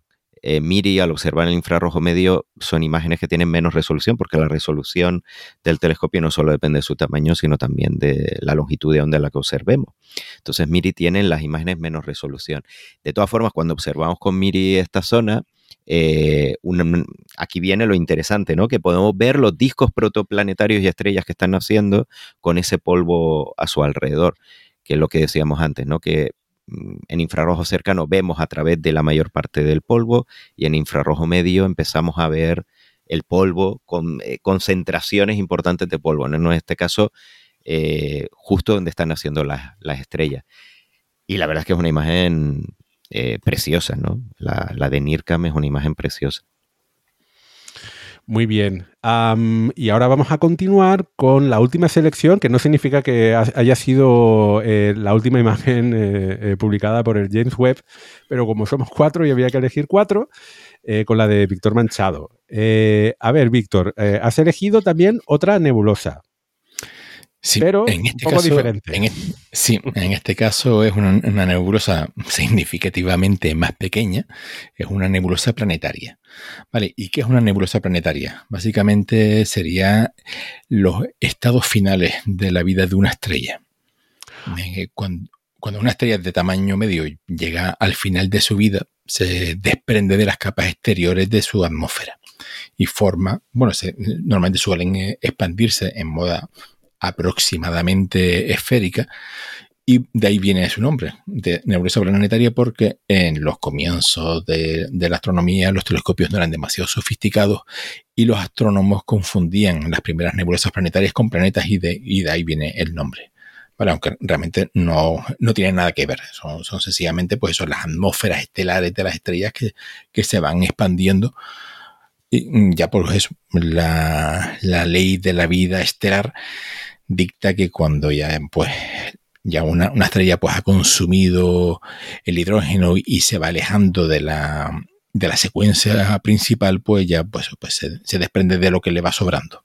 Entonces, el propio viento estelar de la estrella pues va hinchando esa, esa nube de, o, esas capas externas de la, atmósfera y dándole una forma bastante curiosa. En este caso, el objeto que, vamos a, revisar un poco por encima es la, nebulosa NGC 3132 o también conocida como la nebulosa del Anillo del Sur. ¿vale? Esta está en la constelación de la Vela Ah, y está entre 2.000 2.500 años luz de distancia de nosotros. Eh, una de las cosas que más llama la, atención, bueno, hay que eh, también tener en cuenta que, realmente esta imagen son dos. Eh, se, han publicado dos imágenes que están tomadas por, por las dos cámaras principales del, James Webb. por la NIRCAM, que es la imagen de la izquierda, como antes estaba mencionando muy bien Dani, son las más espectaculares y luego la, imagen de la derecha pues con, la, con el sensor MIRI de infrarrojo medio que también da otra información distinta.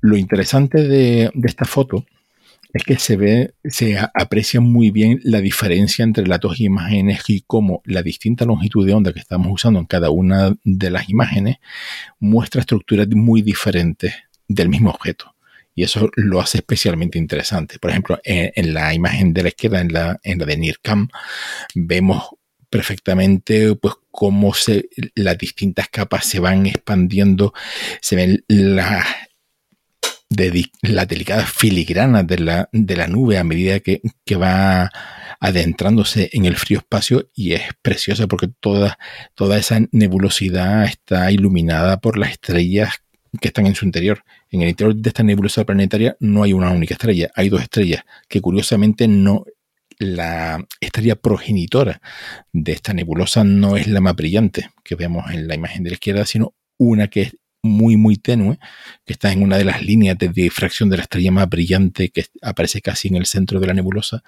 pues hay una que apenas se aprecia en la imagen de la izquierda, pero sí se ve mucho mejor en la imagen de la derecha de, del objeto MIRI, que es la, que tiene el color rojizo. Esa estrella rojiza es la progenitora de esta nebulosa, es la que se ha desprendido de las capas exteriores de su atmósfera y ahora mismo pues tiene un tamaño inferior al de nuestro Sol. ¿vale?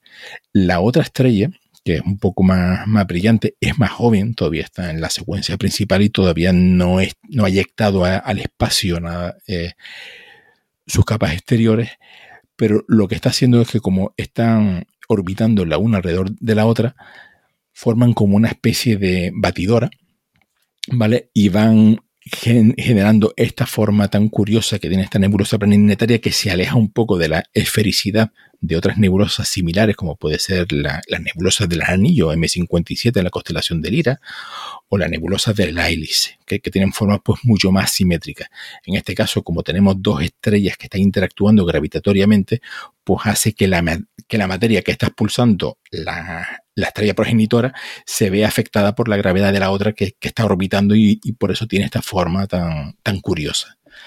Una de las de las Mm, expectativas que tienen los científicos con el telescopio James Webb y este tipo de nebulosas planetarias es poder usar también el espectrógrafo para ver la composición química de, lo, de las distintas capas de, de las nebulosas planetarias y así pues entender mejor cuáles son cómo son los procesos de las fases finales de la vida de, las estrellas de tamaño medio, como por ejemplo nuestro Sol. Nuestro Sol dentro de unos 5.000, 6.000 millones de años será parecido a, esto. Que, pues, eh, bueno, será no tan parecido a esta nebulosa porque es una estrella sola, pero sí será pues posiblemente parecido a M57, la nebulosa del anillo o la de la hélice. Y la verdad, bueno, como antes han mencionado mis compañeros, la imagen es absolutamente preciosa. O sea, se ve la elección de, colores es muy, muy acertada, especialmente en el caso de, la cámara NIRCAM. Se ve lo bien que combinan los colores, cómo se le han asignado los distintos colores, evidentemente falso color, a las distintas longitudes de ondas de infrarrojo y es una auténtica maravilla. Y también, al igual que en las imágenes anteriores, lo más, una de las cosas más fascinantes de esta imagen, que es que al fondo se ven galaxias. Se pueden apreciar galaxias detrás de la, de la nebulosa y es una barbaridad porque eso nos muestra el alarde tecnológico. O sea, mm, es una pequeña muestra de la capacidad que tiene este telescopio y lo que todavía tiene que, descubrirnos que va a ser mucho. O sea, son muchísimas sorpresas las que nos va a deparar esta misión y vamos a, los aficionados y los científicos, por supuesto, vamos a disfrutar muchísimo. Eh, en astronomía tenemos algunos problemas de nomenclatura y este es uno de ellos. De hecho, en la presentación de la imagen tuvieron que explicar eh, y yo creo que en, determinado momento la Unión Astronómica Internacional o algún otro organismo debería poner ahí coto. No metas a la Unión Astronómica. sí, en fin. Eh, una nebulosa planetaria tiene el nombre de planetaria, pero de, forma histórica, porque pensaban que, era como un planeta, el, fantasma de un planeta. Y, pero es que no tiene nada que ver con un planeta, es una estrella que, está eh, emitiendo sus capas exteriores, su atmósfera exterior al, espacio. Eh, y entonces uno ve en el centro de la nebulosa un puntito, que es esa estrella origen, y luego a, su alrededor ve un montón de, capas, una, una nebulosa como estaba explicando Víctor. En el caso de la nebulosa del anillo, que es muy bonita, pues muy, concéntrica, muy uh, simétrica. Y en este caso no, porque son dos estrellas interactuando. Pero hay que cambiarle el nombre, porque si tenemos que estar explicando esto cada vez que hablamos de nebulosa planetaria es una pérdida de tiempo. Eh, Voto por nebulosa de nana blanca. Vale, yo, estaba pensando algo así como eh, nebulosa mortuoria. Es muy siniestro. ¿Verdad? o estrella espichante. Por supuesto, Víctor siempre das en el clavo. Eh, una, cosita de esta imagen que sí me gustaría comentar, ya que en la imagen de NIRCAM se ve muy bien. Eh, es una curiosidad, realmente no es que sea nada clave. Eh, si vemos las estrellas que aparecen, por ejemplo, la estrella compañera, que es la, a la enana blanca que ha generado toda la nebulosa planetaria, vemos los artefactos de difracción, pero si hacemos zoom también vemos como que hay patrón dentro de los artefactos de difracción, vemos como zonas más luminosas y zonas más oscuras. Estos artefactos de difracción, diría que secundarios, están formados precisamente porque el espejo no es monolítico, sino está formado por segmentos.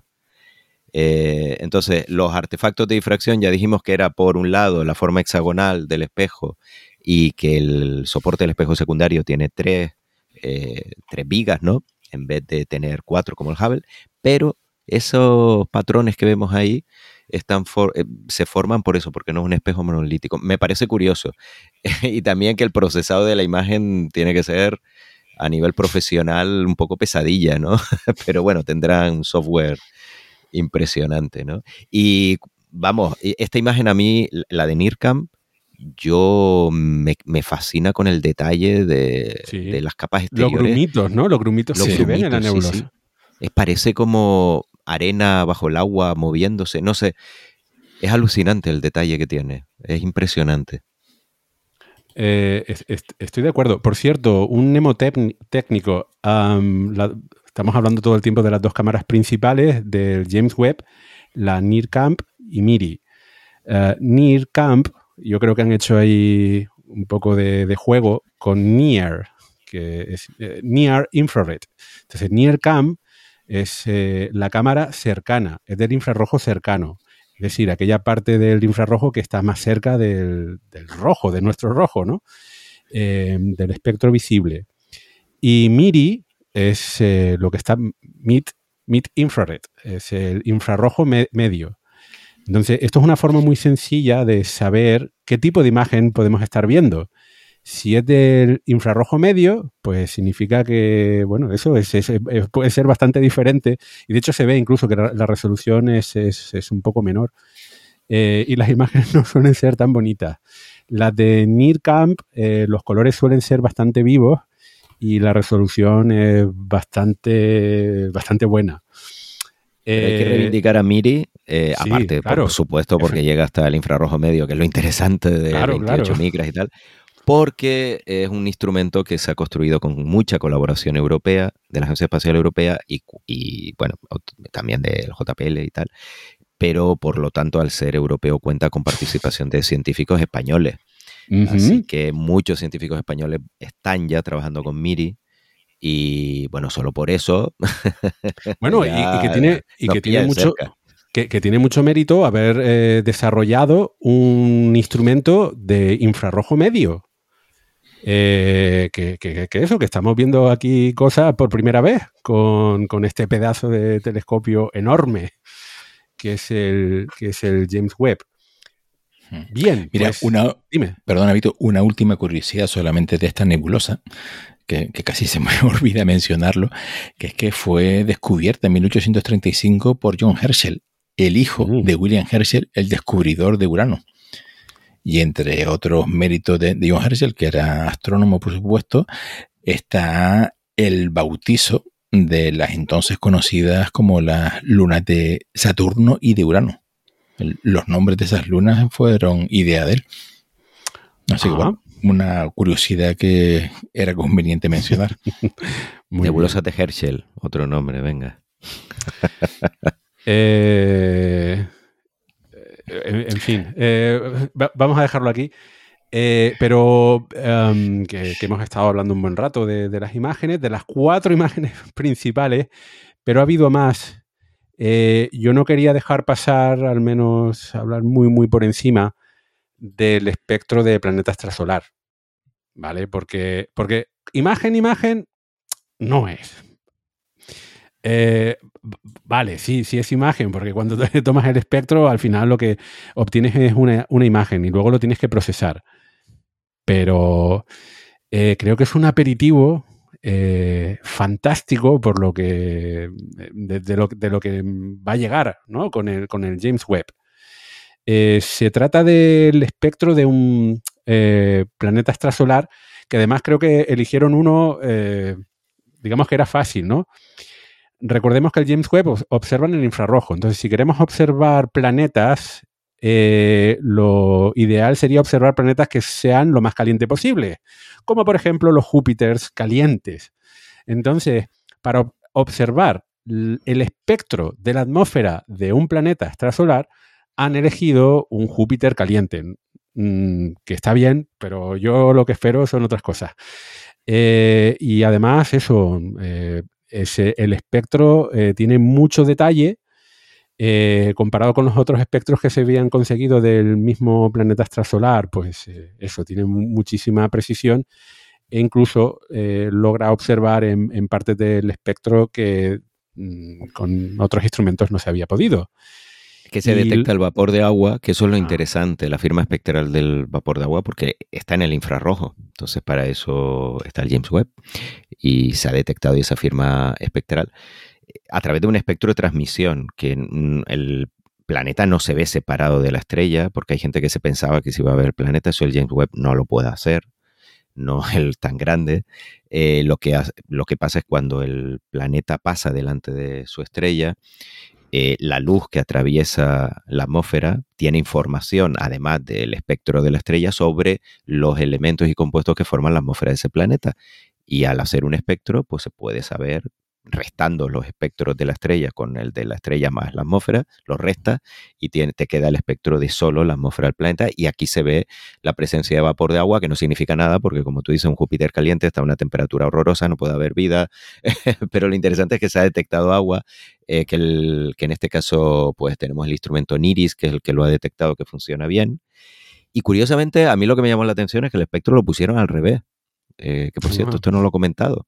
En el eje X. No, no, eh, que está invertido. O sea, eh, pusieron los picos del espectro de en realidad son valles. Si uno se fija en el eje Y, es la cantidad de luz bloqueada. no es la ah. intensidad luminosa, lo pusieron al revés. Vale. Entonces yo cuando lo estaba viendo... Mm, son las cosas del directo.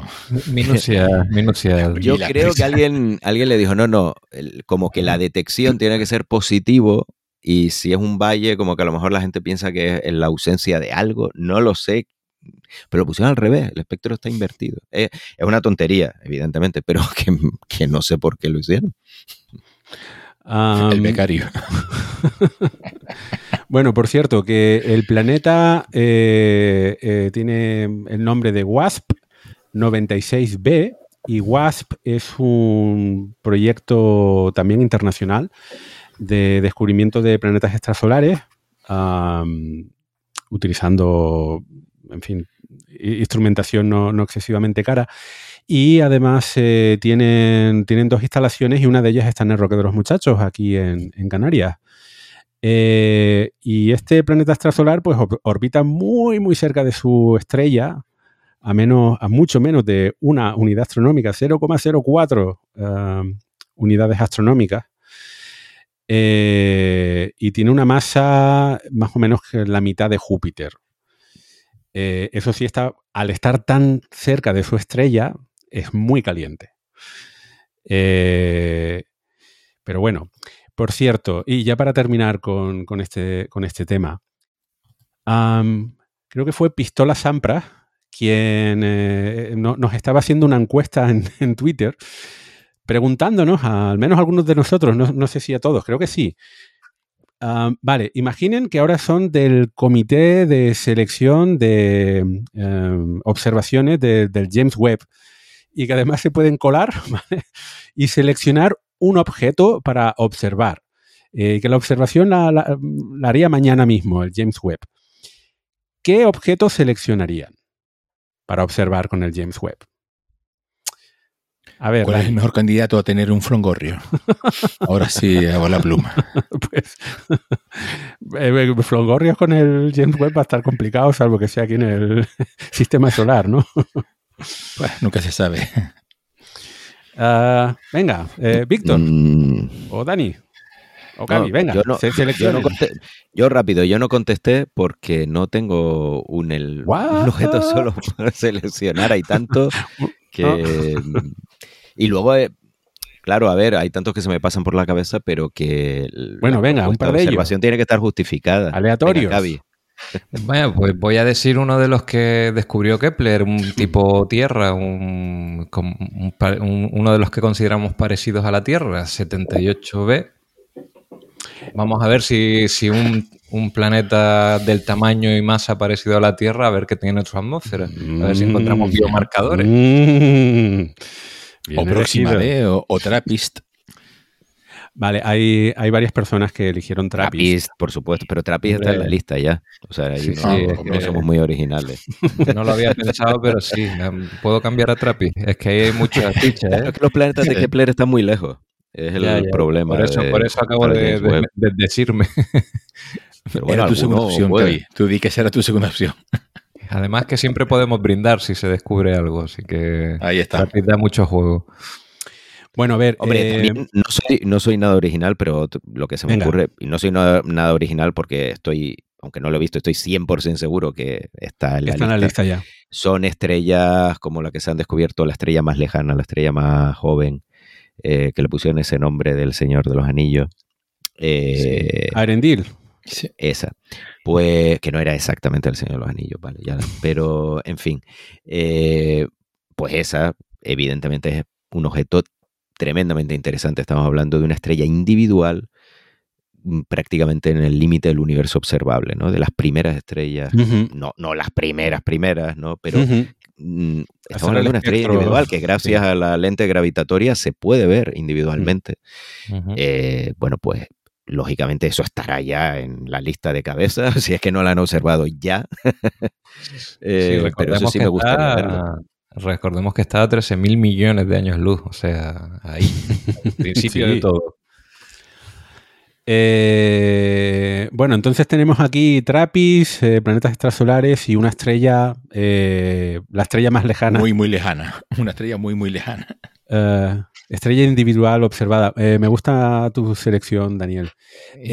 yo es que, yo es que le, respondí diciendo similar a lo que han dicho ustedes, que Jorge Pla también lo había comentado, porque yo creo que la si solamente pudiera hacer una observación, creo que lo que mayor implicación tendría sería eh, la obtención de un espectro de una atmósfera de, un planeta de tipo terrestre.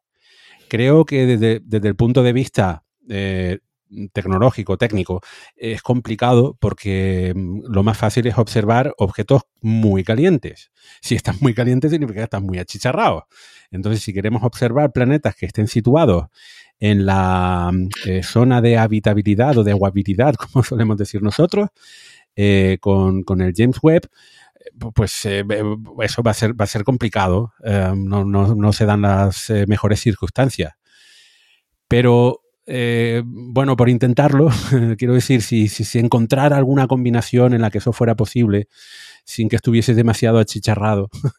Eh, pues el James Webb es su sensibilidad, que es un telescopio que no, claro, no es específico para exoplanetas, de hecho eso se añadió después, y obtener un, o sea, eh, trazas espectrales, firma espectral de elementos tipo agua, etcétera, de un planeta tipo terrestre, claro, requiere, depende del sistema, depende de su distancia, depende de la estrella, depende de muchos factores, pero en general, ya que estamos hablando de tipo terrestre, el número de horas de integración de ese espectro no sé, que pueden ser semanas, meses, no sé, requiere y, si fueran y quedar fuera de su, de su Si fueran semanas, yo creo que valdría la pena. Claro, claro. Entonces, eh, puede haber algún objeto que sea que esté ahí, que se pueda observar. Porque, porque para mí el tema está en la implicación, es decir, eh, ¿Qué información añadida vamos a obtener? Y voy a hacer una simplificación muy grande mañana, o sea, después de publicar este programa, los astrofísicos y cosmólogos me van a estar tirando de, las orejas, pero para mí, eh, continuar haciendo el mismo tipo de observaciones, pues sí, no, nos añade más información, pero yo lo que quiero es descubrir nuevas cosas. ¿Qué cosas podemos observar de la que no tenemos de la que no tenemos mucha información en estos momentos. Estamos completamente seguros de que existen planetas de tipo terrestre orbitando estrellas de tipo terrestre o incluso menos masivas, como en el caso de Trappist, en la zona de aguabilidad. ¿Qué tipo de atmósfera tienen? ¿Qué elementos hay en sus atmósferas? Pues para eso no solamente habría que observar uno, habría que observar un montón, pero la cantidad de titulares que sacará es ese primer eh, espectro de un de la atmósfera de un planeta de tipo terrestre en una órbita en la zona de aguabilidad, eso creo que sería muy impactante. Entonces, con una sola observación, creo que nos cambiaría o nos harían ponernos las pilas ¿no? con los planetas extrasolares. Porque la, pregunta fundamental que seguimos tratando de, de, responder es si estamos solos en el universo no desde el punto de vista exclusivamente humano, en el sentido de que existan otras civilizaciones, sino ha surgido la vida en otros planetas y la forma más sencilla, es más barata y, más inmediata que tenemos de hacerlo es a través de la caracterización de las atmósferas de las exotierras. Entonces, cuanto antes lo, lo, hagamos, creo que antes vamos a obtener un montón de claves acerca de las posibilidades de vida en nuestra galaxia. Entonces, empezando, si se, podría, si se pudiera empezar con el James Webb, eh, creo que eso molaría mucho. Molaría, lo que mm. pasa es que es muy difícil. Ahora está el sistema TRAPPIST, que es, eh, al ser una nana roja se puede observar, y ojalá, ojalá se pueda observar algún biomarcador o por lo menos composición mm, parecida a biomarcadores. Otra cosa que sí me interesa mucho, y bueno, le interesa evidentemente a toda la comunidad científica, es eh, observar galaxias muy lejanas, supernovas en galaxias muy lejanas para estudiar bien la expansión del universo, porque recordemos que eso ya lo ha hecho el Hubble y lo han hecho otros instrumentos, pero actualmente tenemos una tensión, la tensión del Hubble, que es el valor de la ah, constante de expansión del universo, la constante de mm. Hubble calculada con el Hubble y con otros telescopios no coincide con la constante de Hubble calculada derivada a partir del fondo cósmico de microondas. No, no, sí, sí, sí, problemas en astrofísico tenemos, pero la cuestión es si solamente puedes hacer mm. una observación, una campaña de observación, con campañas evidentemente creo que al final estaremos observando muchas cosas nuevas. Especialmente... eso es clave. Eso es una de las claves de, la, de la misión, del objetivo de James Webb, precisamente, ¿no? Y creo que ahora mismo, precisamente, antes, hace 10 años, no existía esa tensión de la constante Hubble. Ahora está ahí y no, no se sabe por qué. Puede ser que sea nueva física o que sea todo un cúmulo de errores. Cada año que pasa Mm, parece menos evidente que es un cúmulo de errores. Y claro, yo te digo, es que el problema de espectros de exoplanetas, de exotierras alrededor de estrellas de tipo eh, solar y planetas como la Tierra, es que el James Webb en principio no puede obtener espectros de ese tipo de planetas. Pero si son estrellas más pequeñitas, planetas más grandes, pues ahí sí. Hay super tierra, eso sí, sí, pues sí, claro que e-, evidentemente por, eso, por eso hay muchas personas que han citado a, a Trappist, ¿no? Eh, con, es una estrella enana, enana roja, eh, que en principio no, no, creíamos que las enanas rojas pudieran formar muchos planetas, y este eh, Trappist que tiene nada menos que un, un, sistema solar, ¿no? un montón de planetas orbitando a su alrededor, por cierto, hace mucho tiempo que grabamos un programa especial sobre Trappist, con lo cual pueden tirar de archivo y, recordar ¿no? Eh, detalles sobre, sobre ese sistema. Y seguro que, en los próximos meses veremos alguna observación en ese sentido. Pero bueno, en fin. Eh, yo, creo que evidentemente toda la comunidad astrofísica y cosmológica tiene un montón de ah, esperanzas puestas en todas las observaciones que va a poder hacer el, telescopio James Webb con sus instrumentos y su eh, óptica, su, ventana hacia el universo infrarrojo para tratar de eh, anañar ¿no? Eh, esos secretos sobre la materia oscura, sobre la energía oscura. lo que pasa es que yo no sé si eso, ¿qué, ¿qué, observación individual uno podría llegar a hacer y evidentemente, si alguien lo, supiera, ya estaría pidiendo tiempo de observación. nadie lo va a saber hasta que se haga, ¿no? Eh, pero es, difícil proponer, quiero hacer esta observación de esta historia para eh, lograr este, mm, este, esta, mm, esta medida que me dé la clave acerca del problema de la escalera de Hubble pues, eh, pues vas a tener que hacer un montón de, en principio, ¿no? Un montón de, observaciones de supernovas lejanas, compararlas con eh, las mediciones acerca de la distancia a la que se encuentran las galaxias, compararlas, en fin, o sea, que eso yo creo que va, a llevar tiempo. Pero si hubiese, obviamente yo también me apuntaría. Y quiero, em, por terminar con este asunto, citar eh, la respuesta en este mismo hilo con esa pregunta de qué objeto observarías con el James Webb, em, eh, Pedro, eh, de, sondas espaciales, él decía que quería observar Europa. Y ya hay, ya hechas observaciones de Júpiter por el James Webb durante la parte de, la puesta en marcha ¿no? de los instrumentos. Eh, y se pueden ver por ahí. No son todavía, creo, muy espectaculares y esperemos que estos días se publiquen más. Mm, pero claro, yo le preguntaba, ¿qué podemos saber de Europa que no hayamos podido ya observar con otros instrumentos? Eh, porque entiendo aquí la especialidad en el infrarrojo medio. Eh, espectros eh, en detalle, pero si, hemos enviado sondas por allí, si, esperamos enviar sondas que puedan hacer mediciones in situ.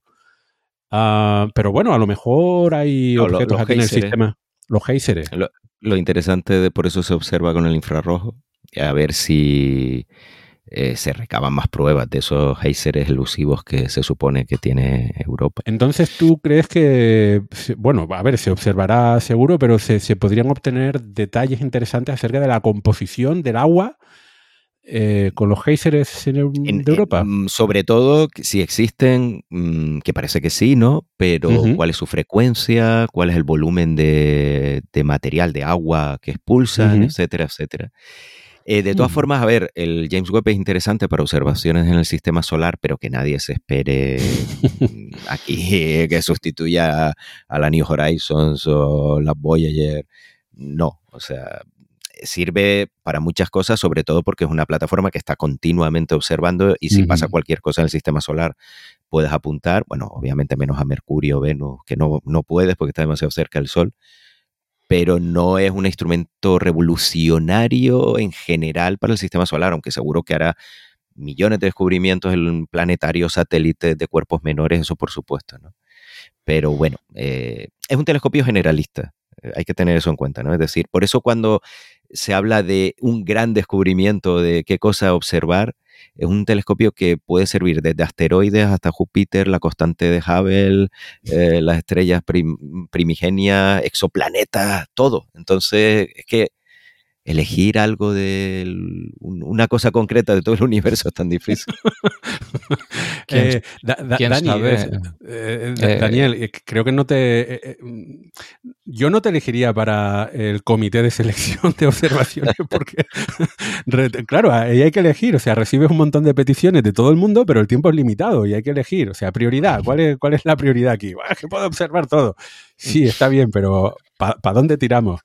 Eh, pues, entiendo perfectamente. Yo también creo que tendría muchos problemas porque seguro que hay un montón de científicos que llevan décadas pensando en qué podrían observar y imaginarlos ahora eh, que, están en sus despachos, ¿no?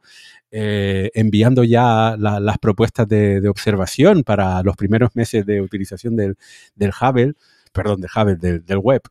y pensando eso, la cantidad de datos nuevos que podrán sacar eh, acerca de objetos que a lo mejor llevan también eh, toda su carrera observando, ¿no? Y que ahora por fin van a poder obtener información nueva.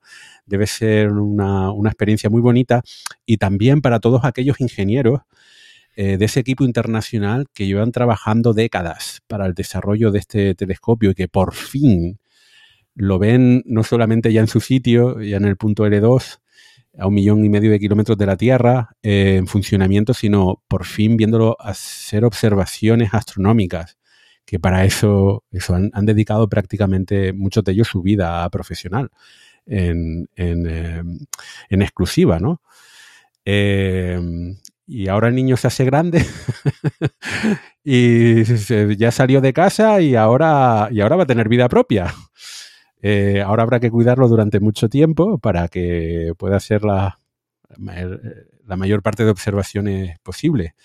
Y estoy seguro de que en este programa comentaremos eh, muchos descubrimientos, al menos eh, otras bellas fotografías, pero a, poco que empiecen seguramente vamos a, a comentar cosas interesantísimas sobre el James Webb.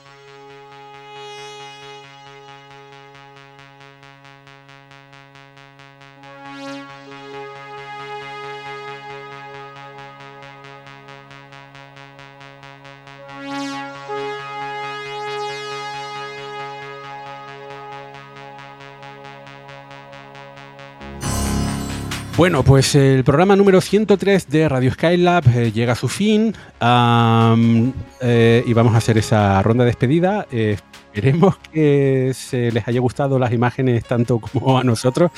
creo que se nos ha notado, ¿no? Que nos ha parecido impresionante. si no este programa no tenemos sección de recomendación, pero dejaremos los enlaces por si alguien anda muy, muy, muy despistado en nuestra página web eh, en el programa 103 a estas imágenes para que puedan disfrutar de ellas en alta resolución. Y ahora sí, vamos a hacer esa ronda de despedida y vamos a empezar por Víctor Manchado. Pues muchísimas gracias por acompañarnos en esta órbita, muchísimas gracias por la paciencia de, estar esperando por nosotros y bueno, esperamos verles en la próxima órbita que ojalá sea muy prontito. Eh, Dani.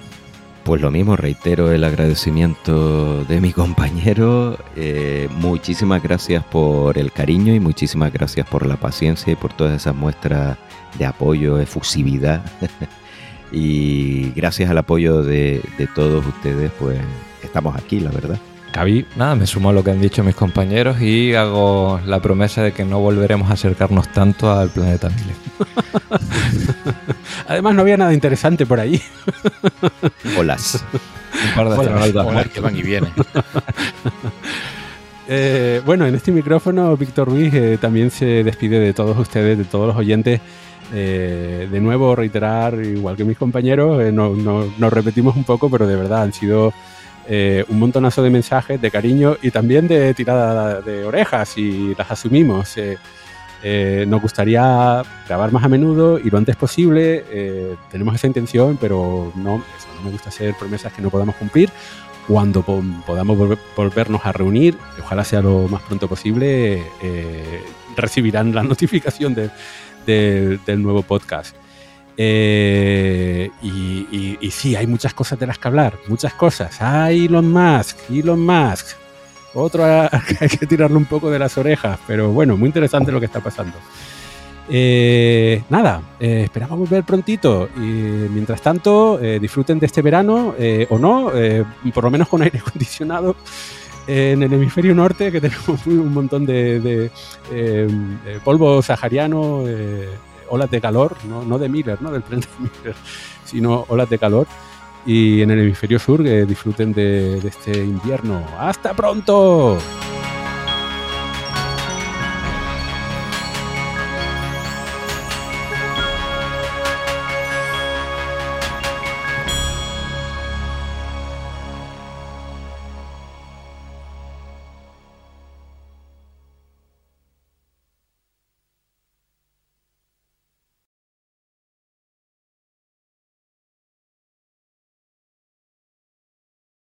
Todo. Bueno, todo. Todo.